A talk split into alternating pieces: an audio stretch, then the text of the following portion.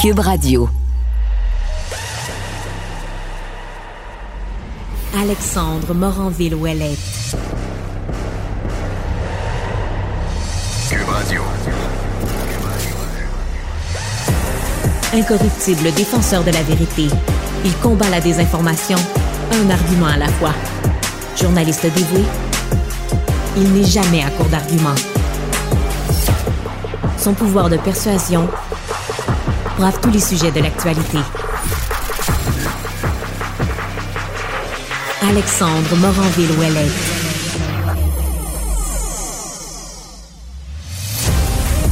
Bonjour et bienvenue à Cube Radio. Soleil plus radio aujourd'hui qu'hier, dans cette semaine qui est décidément moins chaude que la fin de la semaine dernière.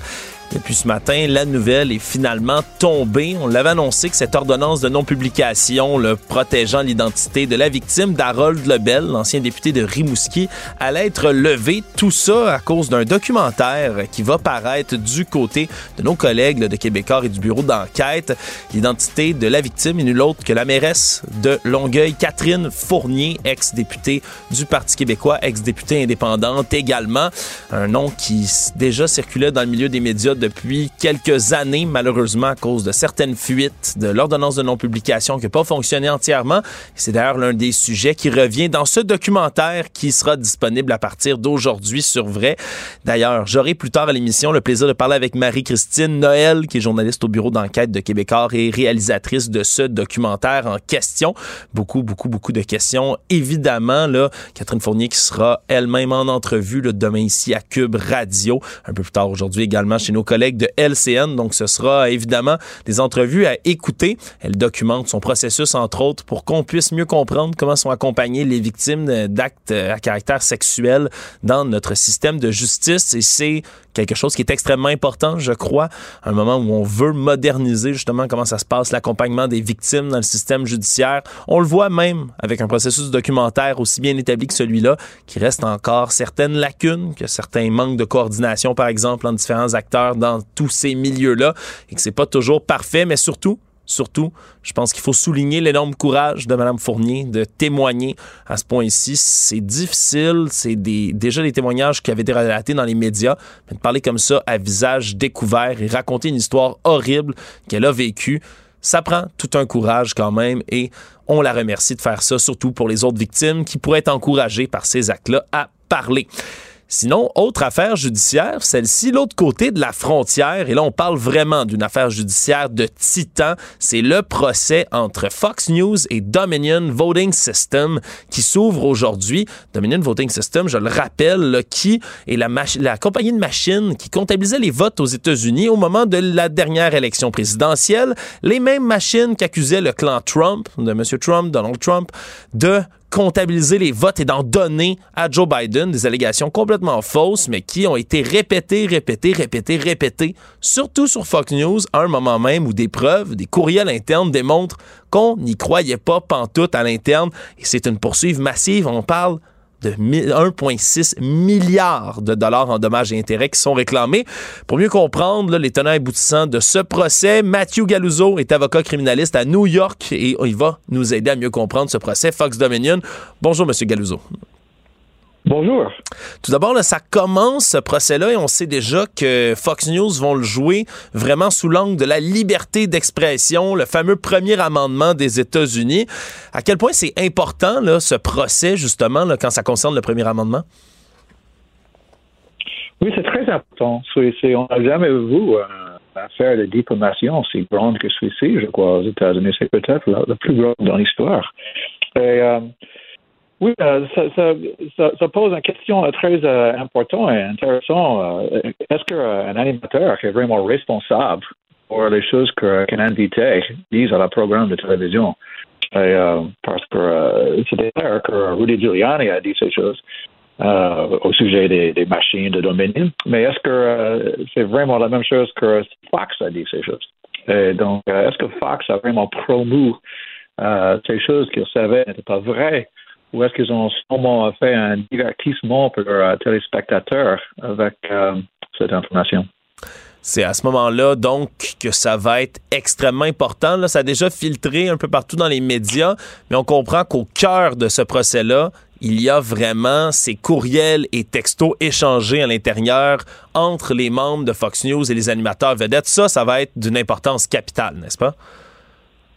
Oui, absolument. Euh, ces faits sont très euh, euh, dangereux pour Fox News, je crois, parce que le Dominion doit montrer ou prouver aux jurés que les animateurs et les administrateurs de Fox News ont fait des choses qui étaient imprudentes ou malveillantes peut-être.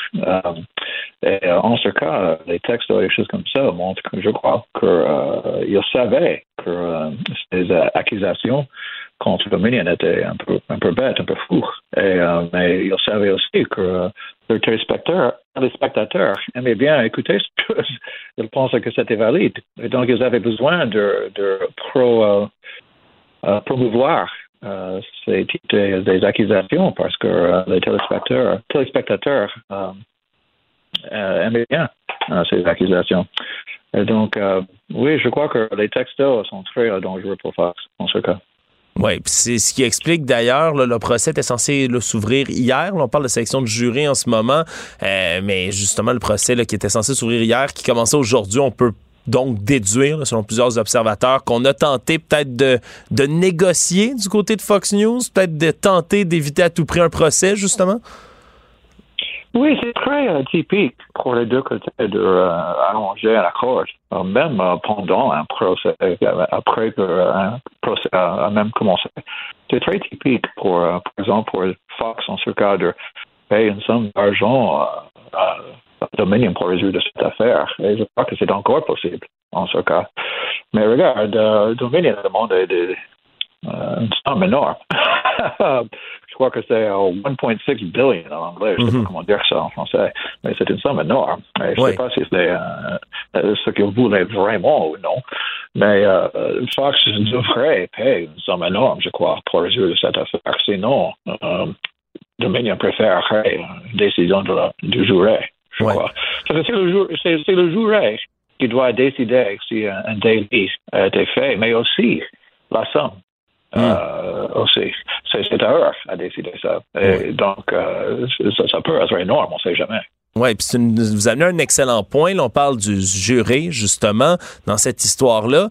À quel point c'est difficile de trouver un jury euh, impartial dans un cas comme celui-ci qui est autant politisé, puis dans un contexte où, aux États-Unis, c'est très, très, très, très, très tranché. Il y a beaucoup d'écarts entre la gauche, la droite, les démocrates, les républicains. Ça doit pas être facile. Oui, c'est très difficile, euh, je crois, de trouver un jury impartial. Je sais, en général, pendant euh, la procédure pour choisir un, jury pour une affaire comme ça, les deux côtés, les avocats pour Dominion et euh, Fox, les deux en ce cas, auraient le droit de poser des questions aux candidats pour le jury.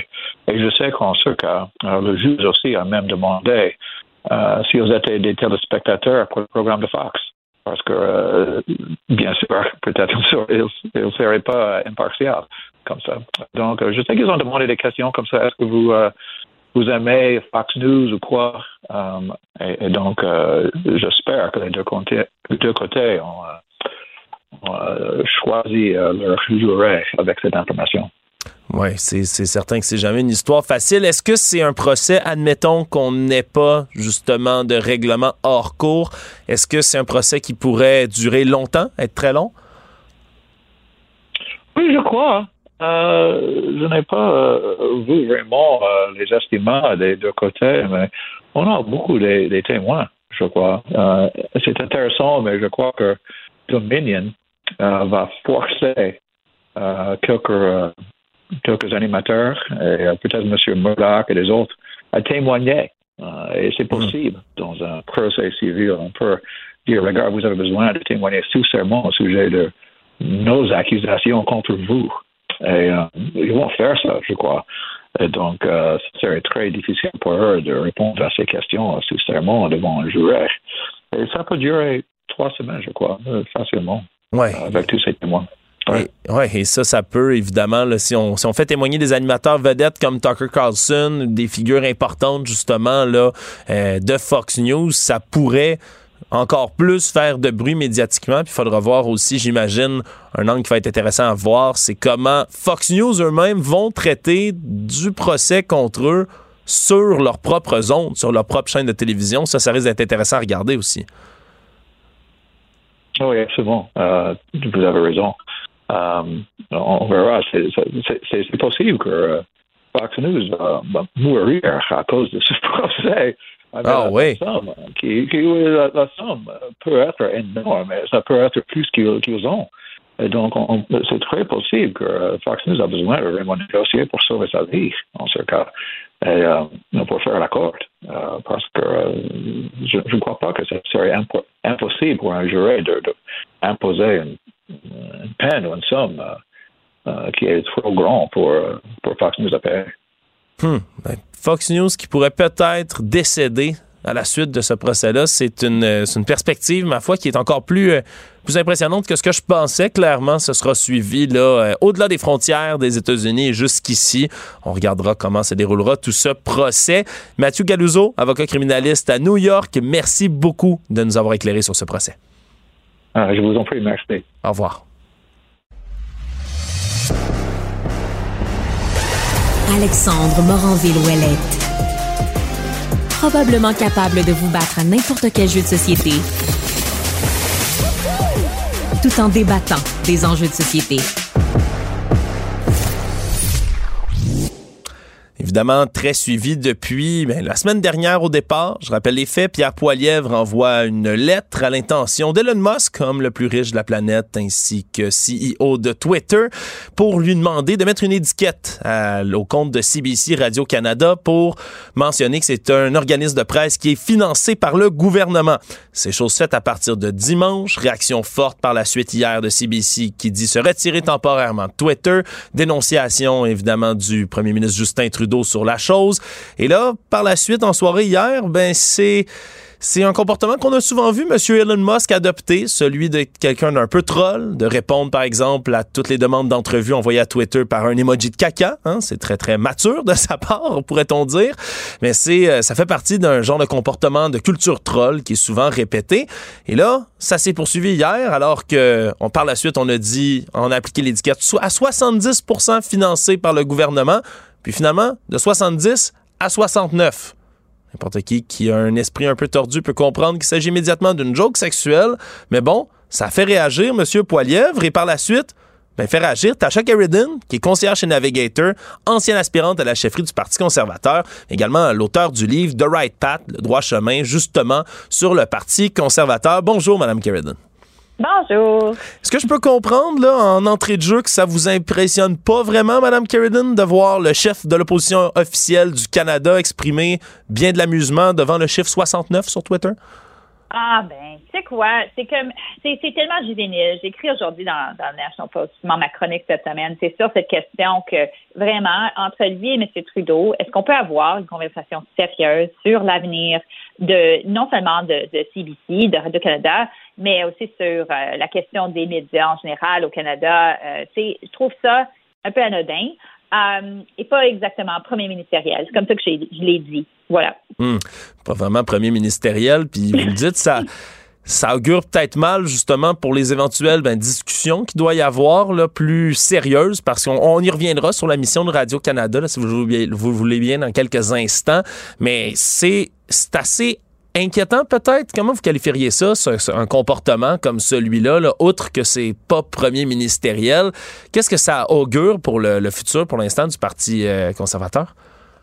Ben, c'est clair que dans ce débat et dans d'autres aussi, mais c'est euh, la position des conservateurs. Les conservateurs adoptent une ligne anti-média pas seulement anti-médias contre CBC mais ou Radio-Canada, mais anti-médias en général contre les médias dits traditionnels. Ils sont pas contre des médias, comme ils disent, indépendants, comme euh, True North ou Rebel News ou même Fox News, mais c'est pas parce qu'ils pensent que c'est des meilleurs euh, des meilleures boîtes de, de, d'informations, c'est qu'ils sont d'accord avec leurs perspectives et les informations. Et c'est ça le problème qui est là c'est que les conservateurs s'alignent avec ça. C'est euh, c'est une façon de attirer des supporters, mais en même temps, ça repousse d'autres qui disent écoutez, c'est pas sérieux, c'est pas ce qu'on veut. On pense que attaquer les médias, c'est pas attaquer le problème. Alors, en même temps qu'ils animent leur base ils repoussent et agrandissent pas cette base-là. Et c'est ça le dilemme du parti plus largement. Comment agrandir la base ou est-ce que ils veulent simplement l'animer lors de la prochaine élection? Ils pensent que c'est assez pour gagner? Oui, parce que là, cette base-là, selon vous, est-ce que c'est quelque chose qui se réduit? On en parle, on veut l'augmenter, mais est-ce que vous pensez que ces comportements-là de M. Poiliev, des appels de pied, par exemple, à des mouvements plus conspirationnistes ou anti-gouvernement, anti-médias, ça vient euh, nuire au Parti conservateur plus que ça les aide? Bien, personnellement, je pense que ça nuit. Ça anime une base différente que le parti a traditionnellement été. C'est sûr qu'il y a des gens qui sont plus là parce qu'ils se trouvent pas représentés, sont peut-être plus modérés, plus progressistes dans leur orientation. Euh, mais en même temps, M. Polièvre a attiré d'autres gens qui sont euh, qui certains qui n'ont jamais voté. Même un de ses euh, conseillers, Mme Jenny Byrne, a dit on cherche pendant le cours au leadership des gens qui n'ont jamais voté, qui sont pas politiques, qui sont fâchés, qui se sentent délaissés par le processus. Alors, c'est vraiment du populisme, c'est pas vraiment du conservatisme, mais c'est sûr qu'il va attirer des nouveaux gens. Est-ce que c'est assez pour remplacer ceux qui partent? Personnellement, je pense que non. Je pense que l'historique du Canada et la politique démontrent qu'il faut un, Big Tent Party, comme on dit. Si on veut gagner, il faut gagner le Québec, il faut gagner le 905 de Toronto. Euh, tu peux te passer peut-être de l'un de ces deux-là, mais pas des deux. Et je pense pas que ce que M. Poliev fait actuellement va gagner les deux ou même l'un des deux. Reste à voir, mais je pense que une certaine modération dans le discours, euh, ce serait une, meilleure chose pour simplement s'assurer aussi que quand tu deviens premier ministre, que tu as euh, tu été à l'écoute de ces gens-là et tu les représentes. Parce qu'on n'est pas premier ministre pour simplement représenter une partie du pays ou une section de l'électorat. Oui, parce que outre s'être moqué là, ou avoir ri du fait qu'on ait attribué le 69% là, à ce compte de CBC, on rit, mais c'est pas, pas parce qu'on rit que c'est nécessairement drôle. Mais euh, avant tout ça, il s'était quand même réjoui de la mention dimanche en utilisant les termes, puis je vais le, reciter autour de ça, en parlant de d'un réseau de propagande comme CBC est un réseau de propagande pour le mm-hmm. gouvernement, puis qui c'est pas un site, un réseau qui fait des nouvelles. On s'entend, c'est un comportement qui va ramener cette espèce de, délire conspirationniste que le Canada serait une dictature, serait pas un état de droit. Il y a déjà Tucker Carlson de Fox News aux États-Unis qui a annoncé en fin de semaine vouloir faire un, documentaire, un documentaire entre guillemets de la dictature du Canada ou de la tyrannie. C'est pas euh, c'est pas un jeu dangereux qui risque d'effrayer nos, euh, nos institutions démocratiques tout ça? Ben, c'est complètement stupide. Dis Tucker Carlson, va-t'en en Chine, puis tu vas voir que c'est la dictature. Va-t'en en Russie, là. C'est complètement, encore, c'est anodin, là. C'est, c'est des gens qui savent pas de quoi ils parlent. Euh, et oui, les conspirationnistes aussi, j'ai pas de temps pour ça, mais euh, je comprends comment les gens se sont tombés là-dedans parce que les réseaux sociaux aussi, ça anime avec les algorithmes et d'autres. Euh, ce qu'on voit dans certains, certains quartiers, là, quand tu tombes sur un article, là, tu t'intéresses à ça, tu veux tomber sur 15 articles après. Et on voit que les gens tombent dans ces cercles, ces cercles-là et c'est très difficile de se déloger parce que ça devient non seulement ta croyance, mais celui de ton entourage. Et ça devient aussi, dans un cadre d'un parti politique, si une personne croit à ça, puis l'autre aussi, ça devient comment un, ça se réenforce entre eux. Et si tu commences à contester ça, là, tu dois délaisser non seulement tes pensées, mais aussi ton entourage c'est très, c'est très utile. C'est un peu comme le culte, n'est-ce pas? Mm. Des cultes sont comme ça. Mais en tout cas, revenant à la question du Parti conservateur et, et de la Radio-Canada, c'est, c'est pas que Radio-Canada anime ou présente euh, la ligne du gouvernement, parce qu'on sait bien, tout Stephen Harper n'était pas conservatrice, la ligne de CBC. Mais non. c'est pas qu'elle reflète la ligne du gouvernement qui est au pouvoir. Ça reflète une certaine vision du Canada, certes, et c'est plus une vision libérale, progressiste, urbaine, woke, comme on dirait en anglais, que la personne qui peut-être est dans le Parti conservateur ou qui habite dans une région rurale ou qui n'est pas dans ce milieu-là à tous les jours. Hmm. Alors, dans ce sens-là, oui, c'est pas la vision conservatrice que ça véhicule, mais c'est pas la raison pour euh, se réjouir que, tu sais, euh, ils ont cette étiquette government funded. C'est vrai que c'est government funded dans un sens, mais ben la vraie question, c'est qu'est-ce qu'on fait avec Radio-Canada? Si ça représente pas tout le monde, est-ce qu'on devrait continuer de l'avoir comme société d'État? Est-ce que, tu sais, si c'est pas une société d'État, les gens ne diraient rien de son, de son point de vue.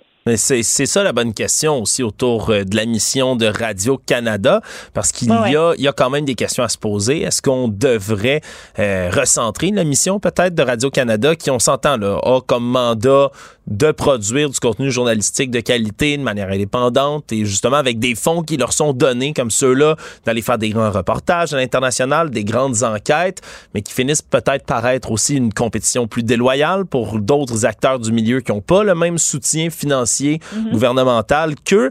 Comment vous repenseriez, vous, la, mission de Radio-Canada? Comment vous pensiez, vous pensez que le, les conservateurs devraient s'attaquer à cette question-là de manière plus constructive?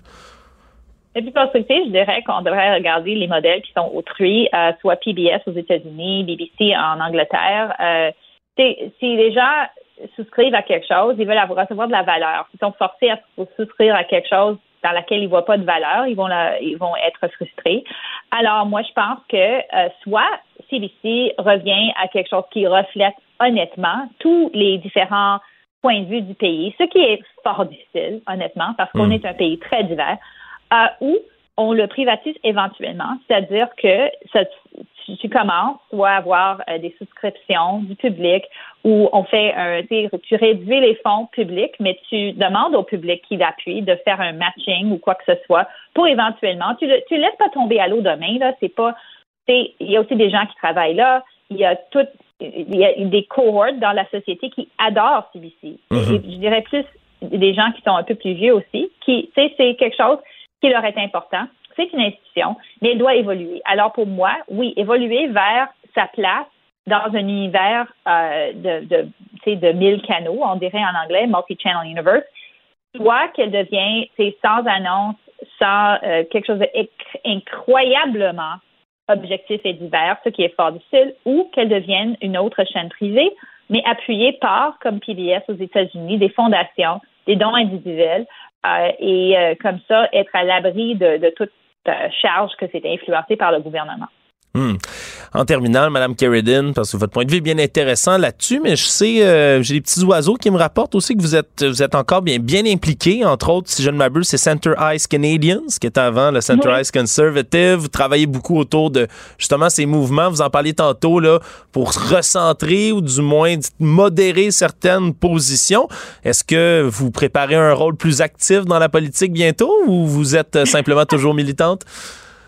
Euh, moi, je suis militante pour ce groupe-là, comme vous dites, parce qu'on est un mouvement, on n'est pas un parti euh, et on n'a pas de désir d'être un parti. Euh, c'est quelque chose, une contrainte qu'on ne cherche pas. c'est qu'on veut rassembler le monde, comme tu dis, qui se retrouve pas dans les autres, dans les partis finalement, qui se trouve pas avec une place pour exprimer leur point de vue. Et on garde cette flamme allumée parce qu'on dit, écoute, il faut qu'on s'implique dans le décor politique, on fasse de la pression sur les partis justement alors, c'est ce qu'on fait en véhiculant des points de vue, ayant des conférences. On a un site web, on peut s'abonner à nous euh, pour avoir des, des updates réguliers. Euh, notre version française, c'est Force au centre. On vient de mettre notre site tout en français aussi.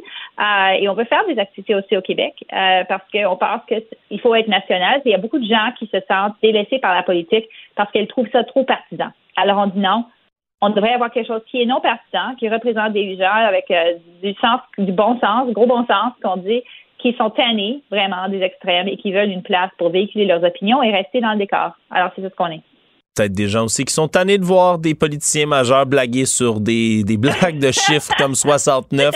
Un peu peut-être aussi. Tasha Keridin, concierge navigator, ancienne aspirante à la chefferie justement du Parti conservateur, auteur du livre The Right Path, le droit chemin en français. C'est toujours un plaisir de vous parler, Madame Keridin. Merci beaucoup d'être passée. Merci à vous. Bonne journée. Au revoir. Joignez-vous à la discussion. Appelez ou textez. Studio à commercial cube.radio ou 1 877 827 2346. 187 cube radio. Économie, finance, affaires, entrepreneuriat. Francis Gosselin. Oh, Francis, je te vois jouer avec le cube Rubik de l'inflation. Je ne sais pas si c'est l'élément magique, l'item qui nous a permis de réduire ça, du moins, la, pression inflationniste. Toujours sûr. À chaque fois que À chaque fois que je réussis à le faire en moins d'une minute, l'inflation baisse d'un dixième de point. Bon, ben continue à jouer avec ton cube Rubik parce que ça a l'air de marcher. Le mois de mars, c'est revenu à une tendance qu'on n'avait pas vue depuis 2021, cette pression inflationniste, Francis. Yes, c'est une excellente nouvelle, euh, je t'humeur aujourd'hui. Grâce à cette nouvelle-là, il faut vraiment être un geek de, l'économie, mais pour ceux et celles qui ont peut-être pas vu la nouvelle, donc l'inflation au Canada a reculé donc euh, de mars à mars, hein, on l'exprime toujours d'une année euh, sur une année calendrier complète à 4,3 pour Canada. Euh, c'est une excellente nouvelle. Euh, c'est euh, évidemment là, on se rappellera que le conflit ukrainien avait débuté il y a à peu près 14 mois maintenant, donc un peu plus d'un an, et ça avait fait exploser le prix de l'énergie. Il y avait une grosse partie de l'inflation qu'on cumulait, en fait qu'on traînait, si tu veux, qui était en début d'année 2022 et qui maintenant n'est plus dans les statistiques. Donc, en fait, au contraire, l'énergie a même baissé de prix depuis. donc, donc ça fait en sorte que donc l'inflation est en train de se stabiliser.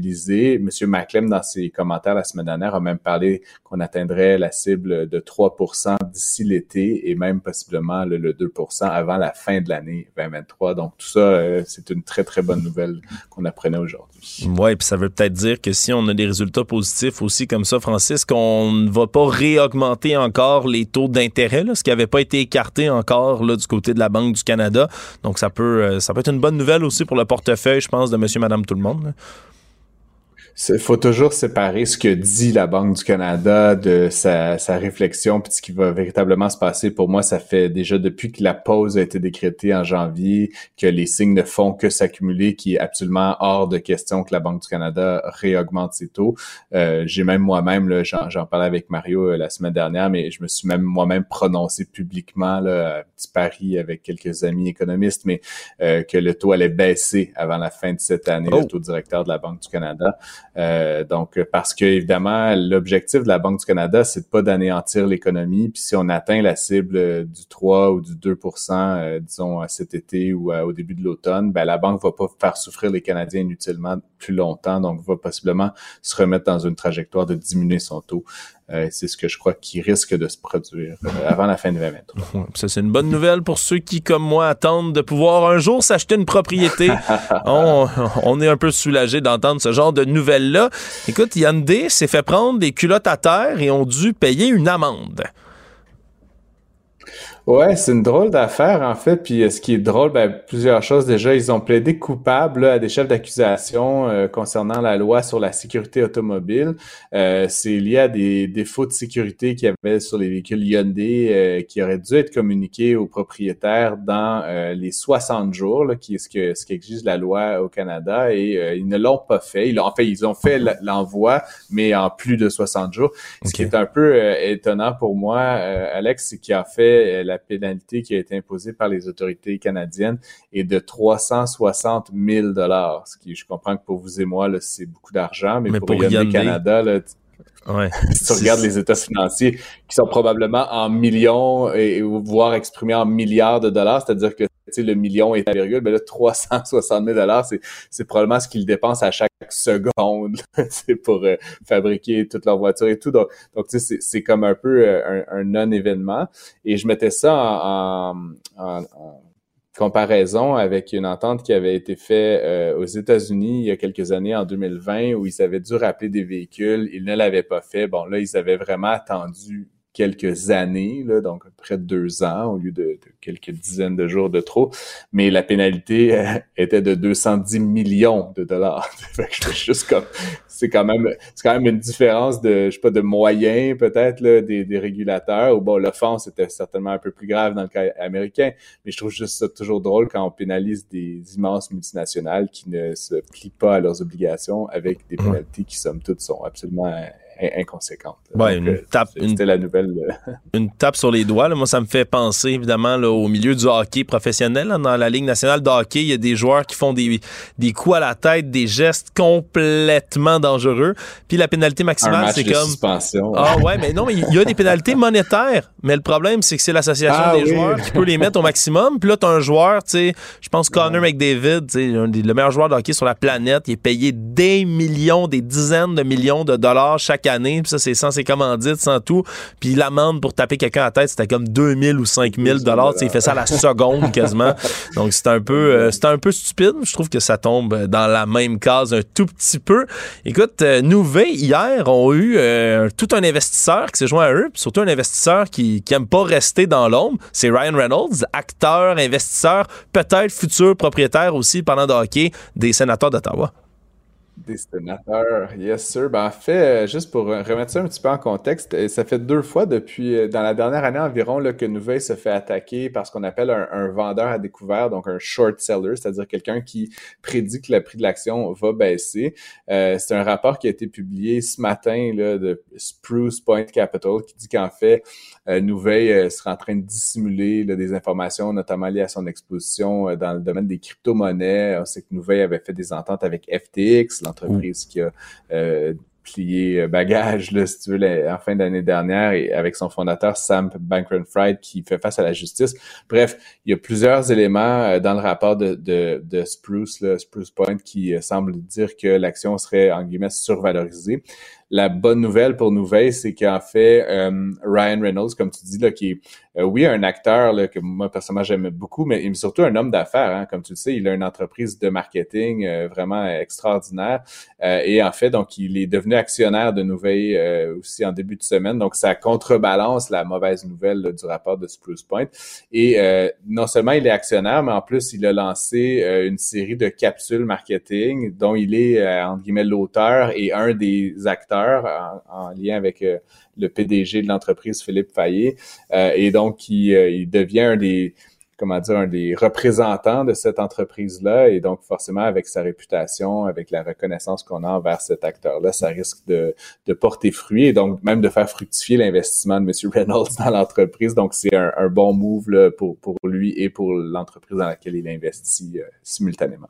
Oui, c'est toujours bon d'avoir euh, surtout quelqu'un qui, qui, est bien respecté aussi, comme Ryan Reynolds. Puis j'ai trouvé ça intéressant qu'il euh, fasse le, cette déclaration-là aussi en disant qu'il est, est temps que ce ne soit pas que les entreprises technologiques américaines qui brillent, mais les entreprises du genre canadienne aussi. J'ai trouvé ça intéressant quand même. Donc ce sera euh, pour le reste à suivre. Écoute, Francis, en terminant, grosse nouvelle qui risque d'ébranler les marchés aujourd'hui. Puis je voulais savoir comment tu allais réagir à, propos de tout ça. C'est l'anniversaire de Marianne Bessette ici, euh, qui va être dans quelques instants avec moi aussi au micro pour le tout savoir en 24 minutes. Comment ça risque de bouger ces marchés en fonction de ça aujourd'hui? Euh, je ne sais pas, généralement, lors de l'anniversaire de Marianne, les marchés sont très enthousiastes, donc on pourrait voir une embellie sur les marchés new-yorkais, hongkongais et français. Donc, je, je, je, ne donne jamais de recommandations d'achat aux auditeurs, tu sais, mais en tout cas, moi-même, je vais peut-être placer quelques billes, là, sachant que, que la fête à Marianne, ce n'est pas quelque chose euh, qu'on veut rater euh, ouais, dans le monde. L'indice, c'est MB pour Marianne Bessette, je pense, sur les marchés. Regardez ça. MBES. MBES. merci beaucoup, Francis. On se reparle demain. Salut, Alex. Émotionnel ou rationnel? En accord ou à l'opposé? Par ici, les brasseurs d'opinion et de vision. Les rencontres de l'air. Mettons, Isabelle, que tu avais à passer 18 euh, heures couchée sur une civière dans une urgence au Québec. Quel serait ton état d'esprit? Est-ce que tu serais A, heureuse, B, sereine ou C, en s'il vous plaît? Euh, je serais A pour Salut Alex. Bonjour. Écoute, sincèrement, je trouve que je trouve que c'est bien sûr euh, une nouvelle importante aujourd'hui parce qu'il y a des chiffres qui sont sortis du ministère de la Santé et des Services sociaux euh, pour l'année 22-23 euh, qui ont été obtenus par le Journal de Montréal qui confirment que, en fait, la situation dans les urgences au Québec a empiré au lieu de s'en muter et qu'à peu près un patient sur quatre au Québec a dû, doit attendre ou a dû attendre 24 heures sur une civière en attendant qu'on qu'on s'occupe de son cas. Il y a même plus de 7% des Québécois qui ont passé deux jours, plus de 48 heures euh, sur la civière en attendant qu'on puisse trouver une façon de, s'occuper de leur santé. Sincèrement, là, c'est un problème récurrent. On le fait, euh, on le fait au moins trois fois par année. Là, ça fait la une parce qu'il y a des moments et, à l'approche de l'été comme ça, Euh, on se prépare pour la saison parce qu'on anticipe qu'il y aura des congés. On se dit comment on va organiser les congés de tout le monde. Les travailleurs de la santé qui ont quand même le droit de prendre des vacances aussi ne seront pas forcément là euh, autant qu'on le souhaiterait. Mais là, le problème, c'est qu'on vit une situation délicate depuis des années. Sincèrement, là, moi, j'en parle tellement depuis longtemps. J'ai vraiment l'impression de me répéter, puis je pense que tous les journalistes et, tous les, commentateurs ont, sans doute cette impression-là. Et plus ça va, pire c'est. Ça, finit par être inacceptable, c'est sûr, mais ça finit par être, moi, jusqu'à un certain point, je me demande jusqu'à jusqu'à quel point ça ne devient pas dangereux. Parce que forcément, on doit tourner les coins ronds, on va plus vite, euh, puis c'est pas forcément la faute des soignants. Mais il y a un moment donné, est-ce que les gens, moi quand j'entends euh, euh, des, médecins spécialistes en médecine d'urgence nous dire c'est sûr qu'on pourrait donner de meilleurs soins, c'est sûr qu'il y a des patients qui reçoivent peut-être pas les, meilleurs soins quand ils vont à l'urgence. Moi, je m'inquiète sincèrement. Et là, il semble que depuis deux mois, ben, on assiste à un nouvel exode des travailleurs de la santé et de l'urgence qui quittent carrément. C'est même pas je pars en vacances, c'est je quitte, je démissionne, je vais travailler dans des agences ou carrément changer de, métier euh, pour des emplois de jour. Euh, parce qu'ils sont tannés de faire des, des quarts de nuit, puis parce qu'ils sont tannés de travailler sous pression aussi, avec jamais l'impression d'arriver à un succès. Tu as besoin de succès dans ton travail, que tu fasses n'importe quoi comme emploi, là, que tu sois euh, que tu sois dans le travailleur de la santé ou, ou, que tu sois travailleur d'une banque, il faut il faut que tu aies ou, un fonctionnaire ou un col bleu, il faut que tu aies du succès, il faut que tu aies une reconnaissance. Là, ils sont tout le temps sous pression. Euh, ils ont tout le temps les patients sur le dos qui se plaignent, qui sont, tu sais, comme tu dis, on n'est pas heureux quand on attend autant. Ben, à un moment donné, on manque de patience. Fait que c'est sûr qu'ils doivent se faire un peu euh, barouetter par les gens. Euh, ils se font barouetter par tout le monde aussi un peu. Moi, je les comprends. J'ai beaucoup d'empathie pour les travailleurs de la santé parce que je me dis, c'est pas, euh, c'est pas facile leur travail. En même temps, tu sais, je pense que la situation n'est pas la même partout. On voit que c'est pire dans les grands centres comme Montréal, euh, dans l'Outaouais aussi. ça n'a pas l'air d'être drôle dans le coin de Catino. Ouais. Mais, mais il y a un manque criant de personnel. Et, et, ça, là, je pense qu'on va le voir de plus en plus. Et moi, ça m'intéresse parce que toute cette question de la grande démission, toi, je suis en train de, faire en ce moment une recherche euh, sur, euh, sur le sujet parce que je prépare un, prochain documentaire sur ce phénomène qui vient des États-Unis qui s'appelle The Big Quit, où les gens, pour toutes sortes de raisons, mais les cœurs en titre est pas mal au début de la liste de ces raisons, euh, finissent par quitter leur emploi et démissionner.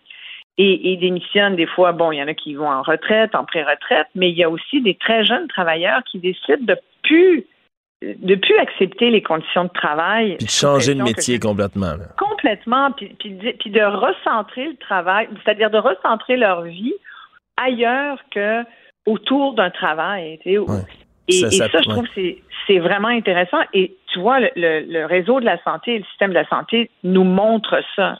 Probablement que c'est une des premières lignes où la grande démission se fait euh, se fait ressentir. Oui, puis il y, en a, un autre, euh, je pense qu'il y a vraiment un autre aussi domaine dans lequel ça se fait vraiment sentir, là, puis tu apportes de l'eau à mon moulin ici, mais c'est la même chose dans le système de l'éducation aussi. Au niveau des profs, moi j'en connais, là, tu sais, j'ai 27 ans, moi Isabelle, puis j'en connais là, plus, j'ai plus qu'un exemple dans mon entourage de gens, d'amis, de collègues qui, eux, ont commencé en enseignement, ont même enseigné quelques années, et qui sont partis, qui ont démissionné, puis qui sont retournés aux études pour trouver quelque chose d'autre à faire parce qu'ils ne voulaient pas retourner dans le réseau d'éducation. Puis c'était pas une question que c'était une école ou un milieu, non, non, c'était juste le réseau, il était plus capable, puis ils ont décidé de quitter. Puis ça, c'est vraiment un phénomène. Je suis content que tu t'y attardes aussi dans un prochain documentaire, comme tu le ah, dis. Clairement qu'il y aura des professeurs démissionnaires là-dedans, parce que c'est un très bon point, c'est sûr.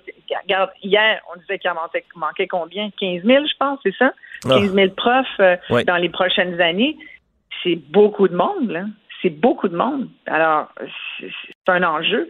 Mais tu sais, pour revenir à l'urgence, après, tu as envie de dire, il est où le bobo? Là? Comment on pourrait euh, essayer de colmater ça? J'ai vu que le ministre de la Santé disait l'automne dernier là, que qu'il avait fait une cellule de crise, ils reconnaissent le problème. Mais ça serait dur de ne pas le reconnaître. Là. Je veux dire, ça fait 20 ans qu'on le dit puis qu'on fait face à, cet enjeu-là. On ne sait pas trop ce qu'a fait la cellule de crise ben, non plus à date. Exactement. Voilà, c'est ça. J'ai essayé de fouiller un peu là-dessus puis j'ai rien trouvé.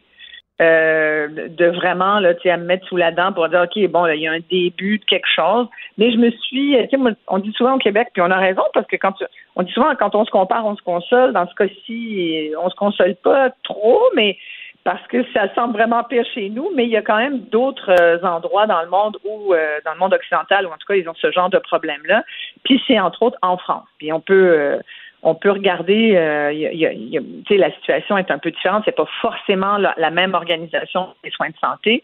Mais je lisais un rapport euh, du Sénat français qui s'est intéressé à la chose il y a une couple d'années où euh, là aussi leurs, leurs urgences débordent. Mais tu sais, moi j'ai pu l'année dernière, il se trouve que j'ai attrapé la COVID en France l'été dernier, puis j'ai réussi à m'en sortir pendant deux ans, puis tu vas en vacances, puis soudainement, pouf, ça te tombe dessus pendant tes vacances. Mais j'ai pu tester le système français d'urgence c'est complètement autre chose. Mais ils sont pas, ils ont, une gestion différente des cas. Ils ont surtout beaucoup plus de médecins sur place. Euh, et, et c'est moi, j'étais dans une petite ville, c'était pas le, j'étais pas à Paris non plus. Là, c'est sans doute peut-être plus chaotique dans les grands centres comme chez nous. Mais là où il y a des points communs, c'est que, euh, entre autres, je suis tombée sur un rapport d'une commission des affaires sociales euh, qui remonte à quelques années, mais quand même, c'est un peu l'essentiel est repris ici et, pourrait sans doute nous aider, nous. Et on dit les urgences hospitalières, dans le fond, sont le miroir des dysfonctionnements de notre système de santé.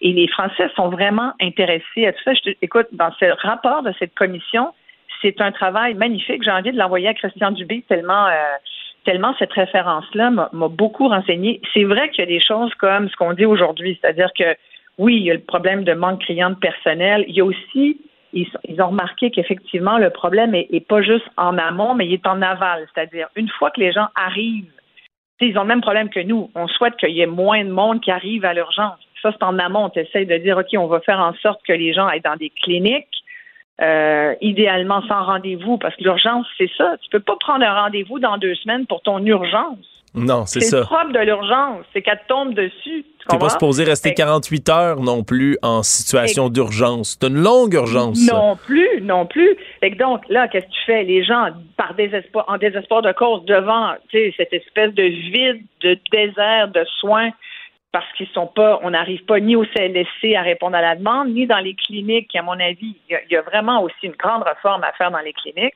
Là, le Christian Dubé en a ouvert quelques-unes, des nouvelles qui vont fonctionner avec des, euh, des infirmières spécialisées, mais, mais n'empêche que c'est pas suffisant là, pour répondre à toute la demande. bref, il faut gérer ce qui s'en vient en amont, c'est tout l'arrivage de patients qui arrivent à l'urgence en amont, mais qui pourraient être traités ailleurs.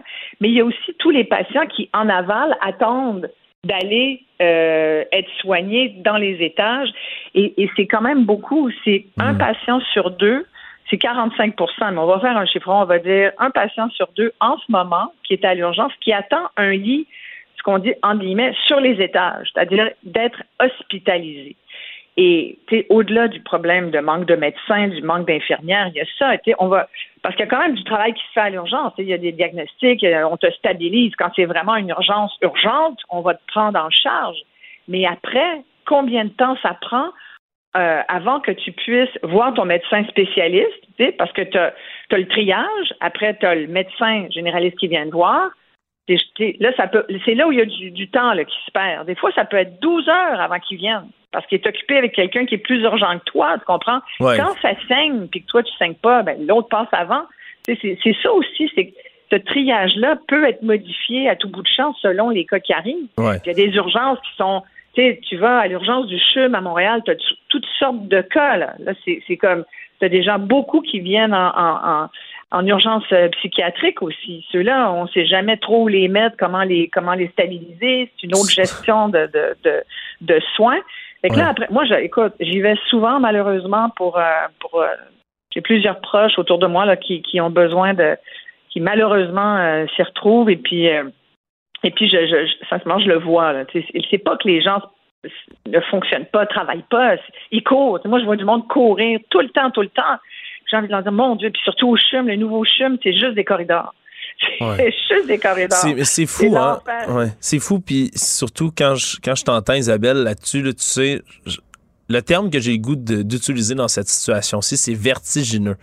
Le problème système de la santé, puis je dis le problème, mais les problèmes, la légion de problèmes. Puis là, tu en fais une énumération depuis tantôt, mais tu pourrais continuer, je pense, pendant l'émission complète à nommer oh, des problèmes. Je peux un livre là-dessus, je te jure. Ben oui. J'allais aussi parler de, Il y a quand même plusieurs médecins qui ont ce, ce réflexe hospitalier aussi. Puis j'ai un exemple aujourd'hui. J'ai une de mes proches qui me racontait ce matin elle prend, euh, elle a une maladie chronique, elle prend un médicament qui est vraiment pas bon pour elle, c'est un nouveau médicament. Euh, elle essaye de joindre son médecin spécialiste, incapable. Finalement, elle se rend compte que le, message qu'elle a fait il y a deux semaines au bureau du médecin spécialiste, il s'est jamais rendu. la secrétaire et l'infirmière, elle a deux personnes, n'ont jamais fait le médecin. Le médecin a fini par est passé par la compagnie pharmaceutique du médicament, parce que c'est un médicament d'exception, sous tête, bref, je passe tous les détails. C'est la compagnie pharmaceutique qui a réussi à joindre le médecin spécialiste pour dire faudrait vous appeliez votre patiente, elle va pas bien. Le médecin appelle, il dit Ah, aurais dû m'appeler. Fait que la, personne a dit ben sincèrement, je vous ai appelé, j'ai laissé deux messages à deux personnes différentes de votre équipe. Il dit ben comment ça, je, je, je les ai pas eus. Alors, c'est comment tu arrives à rejoindre le, médecin spécialiste? En attendant, la personne, elle va pas bien. Euh, et le médecin lui dit, ben écoute, il faut, euh, je vais te rentrer à l'urgence, puis on va te mettre sous soluté. Non, c'est une personne qui est immunosupprimée en partant. Aller à l'urgence, c'est la dernière chose. C'est la dernière affaire que tu fais quand tu es immunosupprimé ben parce que tu peux attraper une maladie nocosomiale, une maladie d'hôpital. Tu n'as pas envie d'y aller pour le moindre la moindre douleur ou le moindre sentiment de mal-être que tu as. Tu veux que ton médecin réponde à ça. On est, on est vraiment d'accord là-dessus. Mais c'est pas possible. On est prêt à la mettre sous soluté alors que dans le fond, si on gérait mieux en amont sa maladie, fait que tu vois, tout est dans tout, Alex. Là, on a un problème d'urgence, mais et si le problème d'urgence, il était plutôt ailleurs qu'à l'urgence? Ouais, l'urgence devient, puis c'est cette expression que j'ai trouvée que je trouve vraiment bien, effectivement, le miroir des dysfonctions du système de santé. Ça bloque à l'urgence, puis ça déborde parce que partout ailleurs autour, on n'est pas capable d'organiser les soins. Oui. Puis c'est extrêmement difficile de savoir par où commencer. Puis c'est toujours un peu le même problème qui revient. Par là. Ben organisons les soins, organisons des cliniques. Ben on espère que la, on espère que la cellule de crise t'entend ici en ce moment, Isabelle, parce que Dieu sait qu'on pourrait continuer longtemps eh, là-dessus. Ben, on va s'en reparler de toute façon, c'est sûr. Ça, j'en suis convaincu. À demain. Merci à toi, Isabelle. Bonne journée. À demain. Pour nous rejoindre en studio. Studio à commercial cube.radio. Appelez ou textez. 187 Cube Radio. 1877 827 2346. C'est finalement ce matin que l'ordonnance de la Cour qui protégeait l'identité de la victime de l'ex-député Harold Lebel a été levée. On le savait, ça allait être levé dans le cadre justement d'un documentaire publié par le, nos collègues du bureau d'enquête de Québécois. Et c'est Catherine Fournier, la mairesse de Longueuil, ex-députée du PQ, ex-députée indépendante également, qui est la victime finalement d'Harold Lebel et qui raconte dans ce documentaire qui paraît d'ailleurs aujourd'hui et que j'ai eu le plaisir de visionner un peu plus tôt aujourd'hui aujourd'hui. Le plaisir, mais plutôt le devoir de le faire parce que c'est poignant, c'est touchant, surtout c'est très, très marquant. Et Marie-Christine Noël, qui est journaliste au bureau d'enquête de Québécois, en est la réalisatrice. Bonjour Marie-Christine. Bonjour Alexandre. Écoute, c'est un très long projet. Ça a commencé quand même. Là, ça, dure sur des années puisque c'est tout un tout un procès puis ça a duré longtemps. Comment ça a commencé au départ l'idée de produire un documentaire comme ça en cours de procès? Parce que c'est assez inhabituel qu'on fait ce genre de choses là. Effectivement, ben c'est mon collègue journaliste Mathieu Carbas qui, euh, qui avait eu cette euh, rencontre professionnelle-là avec Catherine Fournier, il y a ça euh, plusieurs années là, après l'arrestation d'Harold Lebel, où c'est parti en vrille. Hein. Il faut le rappeler, la non-publication n'a pas été respectée. Il y a un chroniqueur qui était sorti dans les médias disant le nom euh, de Catherine Fournier malgré l'ordonnance de non-publication. Plusieurs médias avaient rapporté certains détails, mais là, quand on regroupait tous les détails, élu Assemblée nationale, octobre 2017, c'était pas long. Hein? On pouvait euh, googler, puis on trouvait le nom de Catherine Fournier. Donc, euh, elle a décidé de faire œuvre utile avec ça. Puis c'est ça que mon, mon collègue Mathieu euh, euh, est venu me présenter. J'ai rencontré Catherine. Elle, aimerait participer à un documentaire. Je lui ai proposé de le faire pour parler du processus, tu sais, comment ça se passe pour une personne victime d'agression sexuelle, mais aussi toute la démarche journalistique, parler de l'ordonnance de non-publication. Je pense qu'on est bien placé comme journaliste, puis comme réalisatrice aussi, de pouvoir parler de ça. C'est quoi la problématique? Parce que quand il y a un dernière heure, qu'est-ce qu'on fait comme journaliste? Puis pourquoi on donne autant de détails lors d'une ordonnance de non-publication? Puis pourquoi le nom est sorti dans les médias? Donc, c'était tout ça qu'on voulait raconter et raconter, bien sûr, le processus et le cheminement de Catherine Fournier. On trouvait ça, on trouvait ça important pour les prochaines, pour les victimes, pour les, les familles, les proches, les gens qui ont des questions qui veulent, qui, se posent, parce que même Catherine Fournier me disait en conférence de presse aujourd'hui, moi, je suis bien renseignée, je suis une ancienne, euh, je suis une élue, je m'éresse et tout ça. Et, il manquait des informations à savoir comment ça se passe vraiment. Fait que c'est là qu'elle a décidé de nous ouvrir les portes, puis on l'a suivi pendant plus d'un an. Euh, différentes étapes du procès jusqu'au verdict, jusqu'à la sentence. Ouais, jusque finalement au dénouement, puis c'est quelque chose qu'elle amène là, tout au long du documentaire. Elle-même mhm. disait aux victimes faut dénoncer, faut dénoncer, puis à ce moment-là, elle-même n'était pas encore arrivée à cette étape-là. Donc c'est sûr, c'est important de le documenter. Puis ça fait quand même quelques années qu'on parle de vouloir modifier, entre autres, le ministre de la Justice Simon Jean Barrette, qui a mis toutes sortes de mesures de l'avant pour l'accompagnement euh, des victimes d'agressions ou d'actes à caractère sexuel. Est-ce que c'est quelque chose qui a transparu dans dans, tout ce processus-là que vous avez documenté, ces nouveaux efforts, justement, d'accompagnement? Oui, merci hein, de le souligner parce que Catherine euh, Fournier en parle beaucoup, euh, puis c'est important pour elle. Elle a été bien accompagnée avec le sergent, le, policier qui l'a aidé dès le début, qui l'a appelé pour lui dire Catherine, je te crois. Et le DPCP aussi l'a bien entouré. Elle a pu poser toutes les questions parce que Catherine, elle a beaucoup de questions. Elle veut comprendre, c'est normal. Elle a des questions toujours très intéressantes et pertinentes. Donc, euh, oui, ça a changé. Oui, elle s'est sentie soutenue, accompagnée aussi par le CAVAC, on le voit. Là, euh, lors du verdict, euh, Catherine Fournier voulait absolument que la dame qui s'occupe de son dossier depuis le début au CAVAC euh, soit avec elle lors du verdict, parce qu'elle voulait vivre ça avec elle, parce que c'est elle qui l'a accompagnée depuis le début. Donc oui, cette, cette prise en charge-là du système fonctionne vraiment bien, puis on le voit en ce moment. Et, et on, on l'a vu aussi, on le voit avec, avec Catherine Fournier. Oui, il y a eu des moments où elle a senti que c'était plus difficile euh, pendant le procès pour les retards, puis parce qu'on a repoussé beaucoup et beaucoup, mais L'accompagnement, par contre, elle le souligne encore et encore avec le sergent de la police, le, le CAVAC ça a vraiment fait une différence. Puis ça, je le souhaite à, toutes les, personnes victimes, sincèrement. Un autre euh, détail, plus qu'un détail là, quand même, là, euh, un feature, je veux dire en anglais comme ça, important de votre documentaire, c'est qu'on entend un mm-hmm. témoignage qu'on n'a jamais entendu publiquement par la personne qu'on appelle la troisième personne. Dans l'histoire d'agression sexuelle entourant Harold Lebel et Catherine Fournier, il y avait une troisième personne présente dans mm-hmm. l'appartement d'Harold Lebel. Elle dormait au moment des faits, mais elle a quand même pu raconter ce qui n'est pas arrivé finalement au procès. C'est un peu un coup de théâtre. Finalement, n'a pas témoigné, mais dans votre documentaire, on l'entend pour la première fois publiquement. Est-ce que ça a été dur d'aller chercher son témoignage à elle? Non, parce qu'elle était déjà prête. Euh, nous aussi, on le savait pas. Hein? Je dois le dire, pendant le procès, on ne savait pas que finalement, euh, cette personne-là, ce témoin-là, n'allait pas témoigner. Vous ne savez toujours pas pourquoi, hein? Euh, ben, elle l'explique. Elle l'explique très bien. C'est que le DPCP a décidé, et, et de l'autre côté, hein, la défense aurait pu aussi lui demander de venir témoigner, mais ils l'ont pas fait. Euh, mais après euh, l'interrogatoire, le contre-interrogatoire de Catherine Fournier, ils, ont, ils, ont, ils, se sont dit, bon, on n'a pas besoin de, la troisième personne.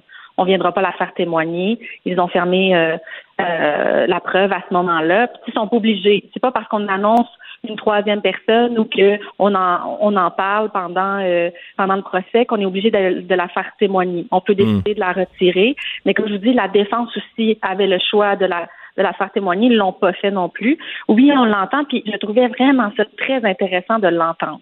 Oui. Parce que souvent, les victimes d'agression sexuelle, les personnes victimes d'agression sexuelle vont avoir des proches autour d'eux, avoir des amis à qui ils vont avoir raconté leur histoire.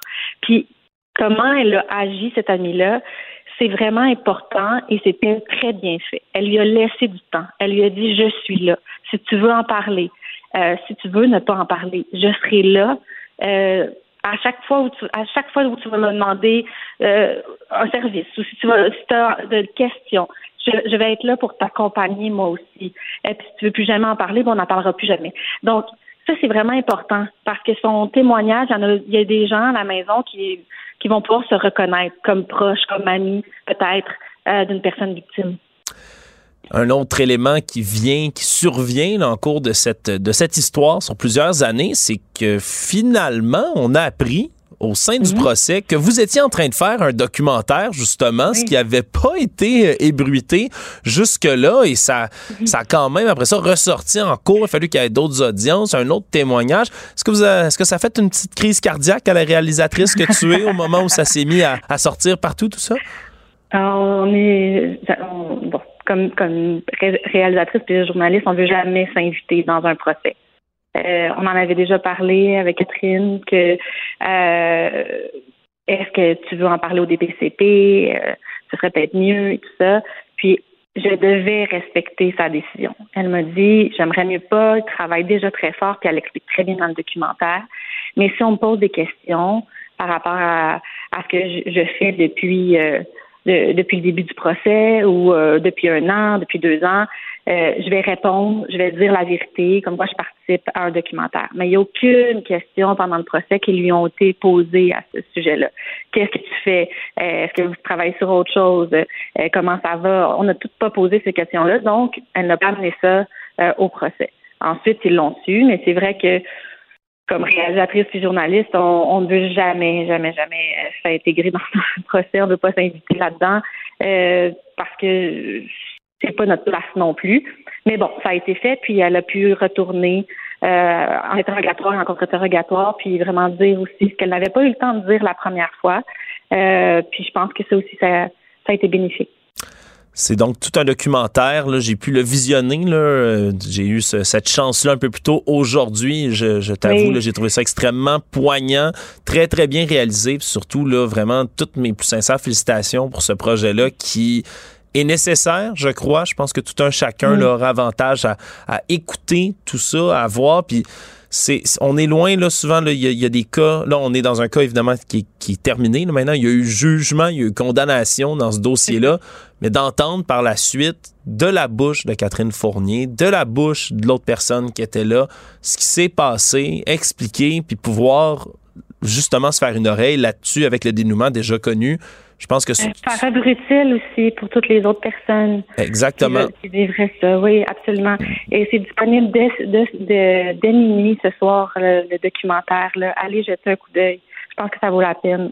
ça vaut ça vaut vraiment la peine. Donc un gros merci euh, à toi Marie-Christine Noël, tu es journaliste, je rappelle au bureau d'enquête de Québécois, réalisatrice, puis surtout on souligne également bien sûr le courage de Catherine Fournier de venir faire œuvre utile comme ça. Parce qu'au final même si ça a pu être stressant pour vous là tout, tout ce processus là, le gros poids, il est sur madame Fournier d'avoir vécu tout ça puis d'en parler maintenant à visage découvert même si je le dis là pour les c'est pas pour les cœurs sensibles nécessairement dans le documentaire. Il y a des détails qui, font froid dans le dos vraiment. Tout un courage de sa part. Marie-Christine Noël, merci beaucoup d'avoir été là. Merci, à bientôt. Informé, cultivé, rigoureux. Il n'est jamais à court d'arguments. Savoir et comprendre. Alexandre Morand-Villouellette. Un adolescent de 17 ans poignardé. Une autre femme assassinée. Il est visé par des allégations d'inconduite sexuelle. Les formations politiques s'arrachent le vote des familles. Comment faire fructifier votre argent sans risque? Savoir et comprendre les plus récentes nouvelles qui nous touchent. Tout savoir en 24 minutes. Avec Marianne Bessette et Alexandre Morin-Villouellette. En manchette dans cet épisode du mardi 18 avril, l'identité de la victime d'Harold Lebel a enfin été dévoilée. Inondation printanière, le Québec est en état d'alerte et des familles craignent le pire. Le nombre d'accidents de travail a explosé chez les jeunes de 14 ans et les Québécois ont passé en moyenne plus de 18 heures sur une civière cette année.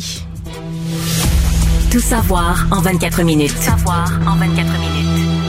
Bienvenue à Tout savoir en 24 minutes. Salut Alexandre. Bonjour Marianne, bonne fête Marianne, Merci. surtout. C'est ton anniversaire aujourd'hui. Quel Ben plaisir oui, de t'entendre. J'aurais fait un Tout 24 savoir. minutes sur mon anniversaire, mais là, on a de l'actualité à jaser. On aurait dû, mais bon, allons-y pour l'actualité dans ce cas-ci. Première nouvelle, en fait, je pense que c'est celle qui est sur les lèvres de tout le monde présentement. C'est la nouvelle qu'on attendait depuis vraiment longtemps. Euh, c'est euh, l'identité de la victime d'Harold Lebel qui a été dévoilée ce matin. C'est euh, la mairesse de Longueuil, l'actuelle mairesse Catherine Fournier, qui a été agressée sexuellement en octobre 2017 par l'ex-député de Rimouski. Euh, L'ordonnance de la Cour qui protégeait l'identité a été levée et c'est vraiment à sa demande, là, à Madame Catherine Fournier, pour permettre la diffusion d'un documentaire de notre bureau d'enquête. Euh, alors donc, c'est pour ça que ça a été levé aujourd'hui. C'est un film, un documentaire qui est intitulé Témoin CF, qui fait euh, référence aux initiales qui ont été utilisées dans l'acte d'accusation porté contre Harold Lebel, qui va être disponible au grand public euh, sur la plateforme Vrai- dès demain, mercredi, et qui a été présenté euh, aujourd'hui aux médias. Ouais, puis c'est j'ai eu le, le privilège de visionner ce documentaire-là un peu plus tôt aujourd'hui et sincèrement, c'est à la fois extrêmement poignant, mais extrêmement informatif. On entend le témoignage de Catherine Fournier témoigne directement.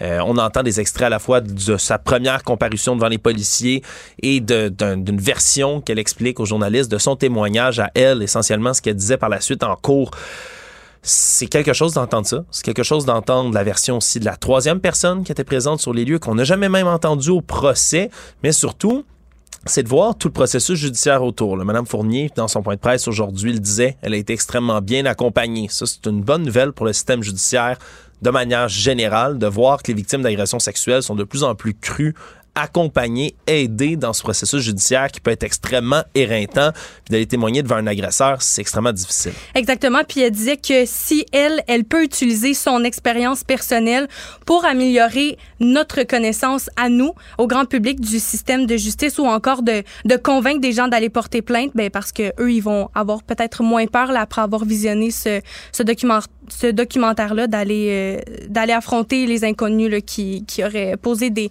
des gestes d'agression sexuelle. Ouais, faire œuvre utile, c'est vraiment les termes qu'elle répétait à de multiples reprises. Puis ça expose aussi à quel point parfois, même si il y a une bonne volonté des médias, même si on veut tous bien faire, ben il y a des erreurs qui se glissent. Il y en avait un chroniqueur à l'époque quand c'est sorti l'accusation d'Harold Lebel qui avait explicitement dit le nom de Catherine Fournier. Et à cette époque-là, moi, Marianne, j'étais ici en salle de nouvelles, dans du studio, ici à Cube Radio, puis je me souviens très bien quand cette première nouvelle-là était tombée à cause des informations qui étaient rapportées. Puis c'est pas il n'y a pas de journaliste précis à part le chroniqueur en question que, qui a brisé l'ordonnance de non-publication. On avait des journalistes à gauche, à droite qui ramenaient un fait, qui disaient par exemple, ah, ce serait, l'agression aurait été co- commise sur une élue.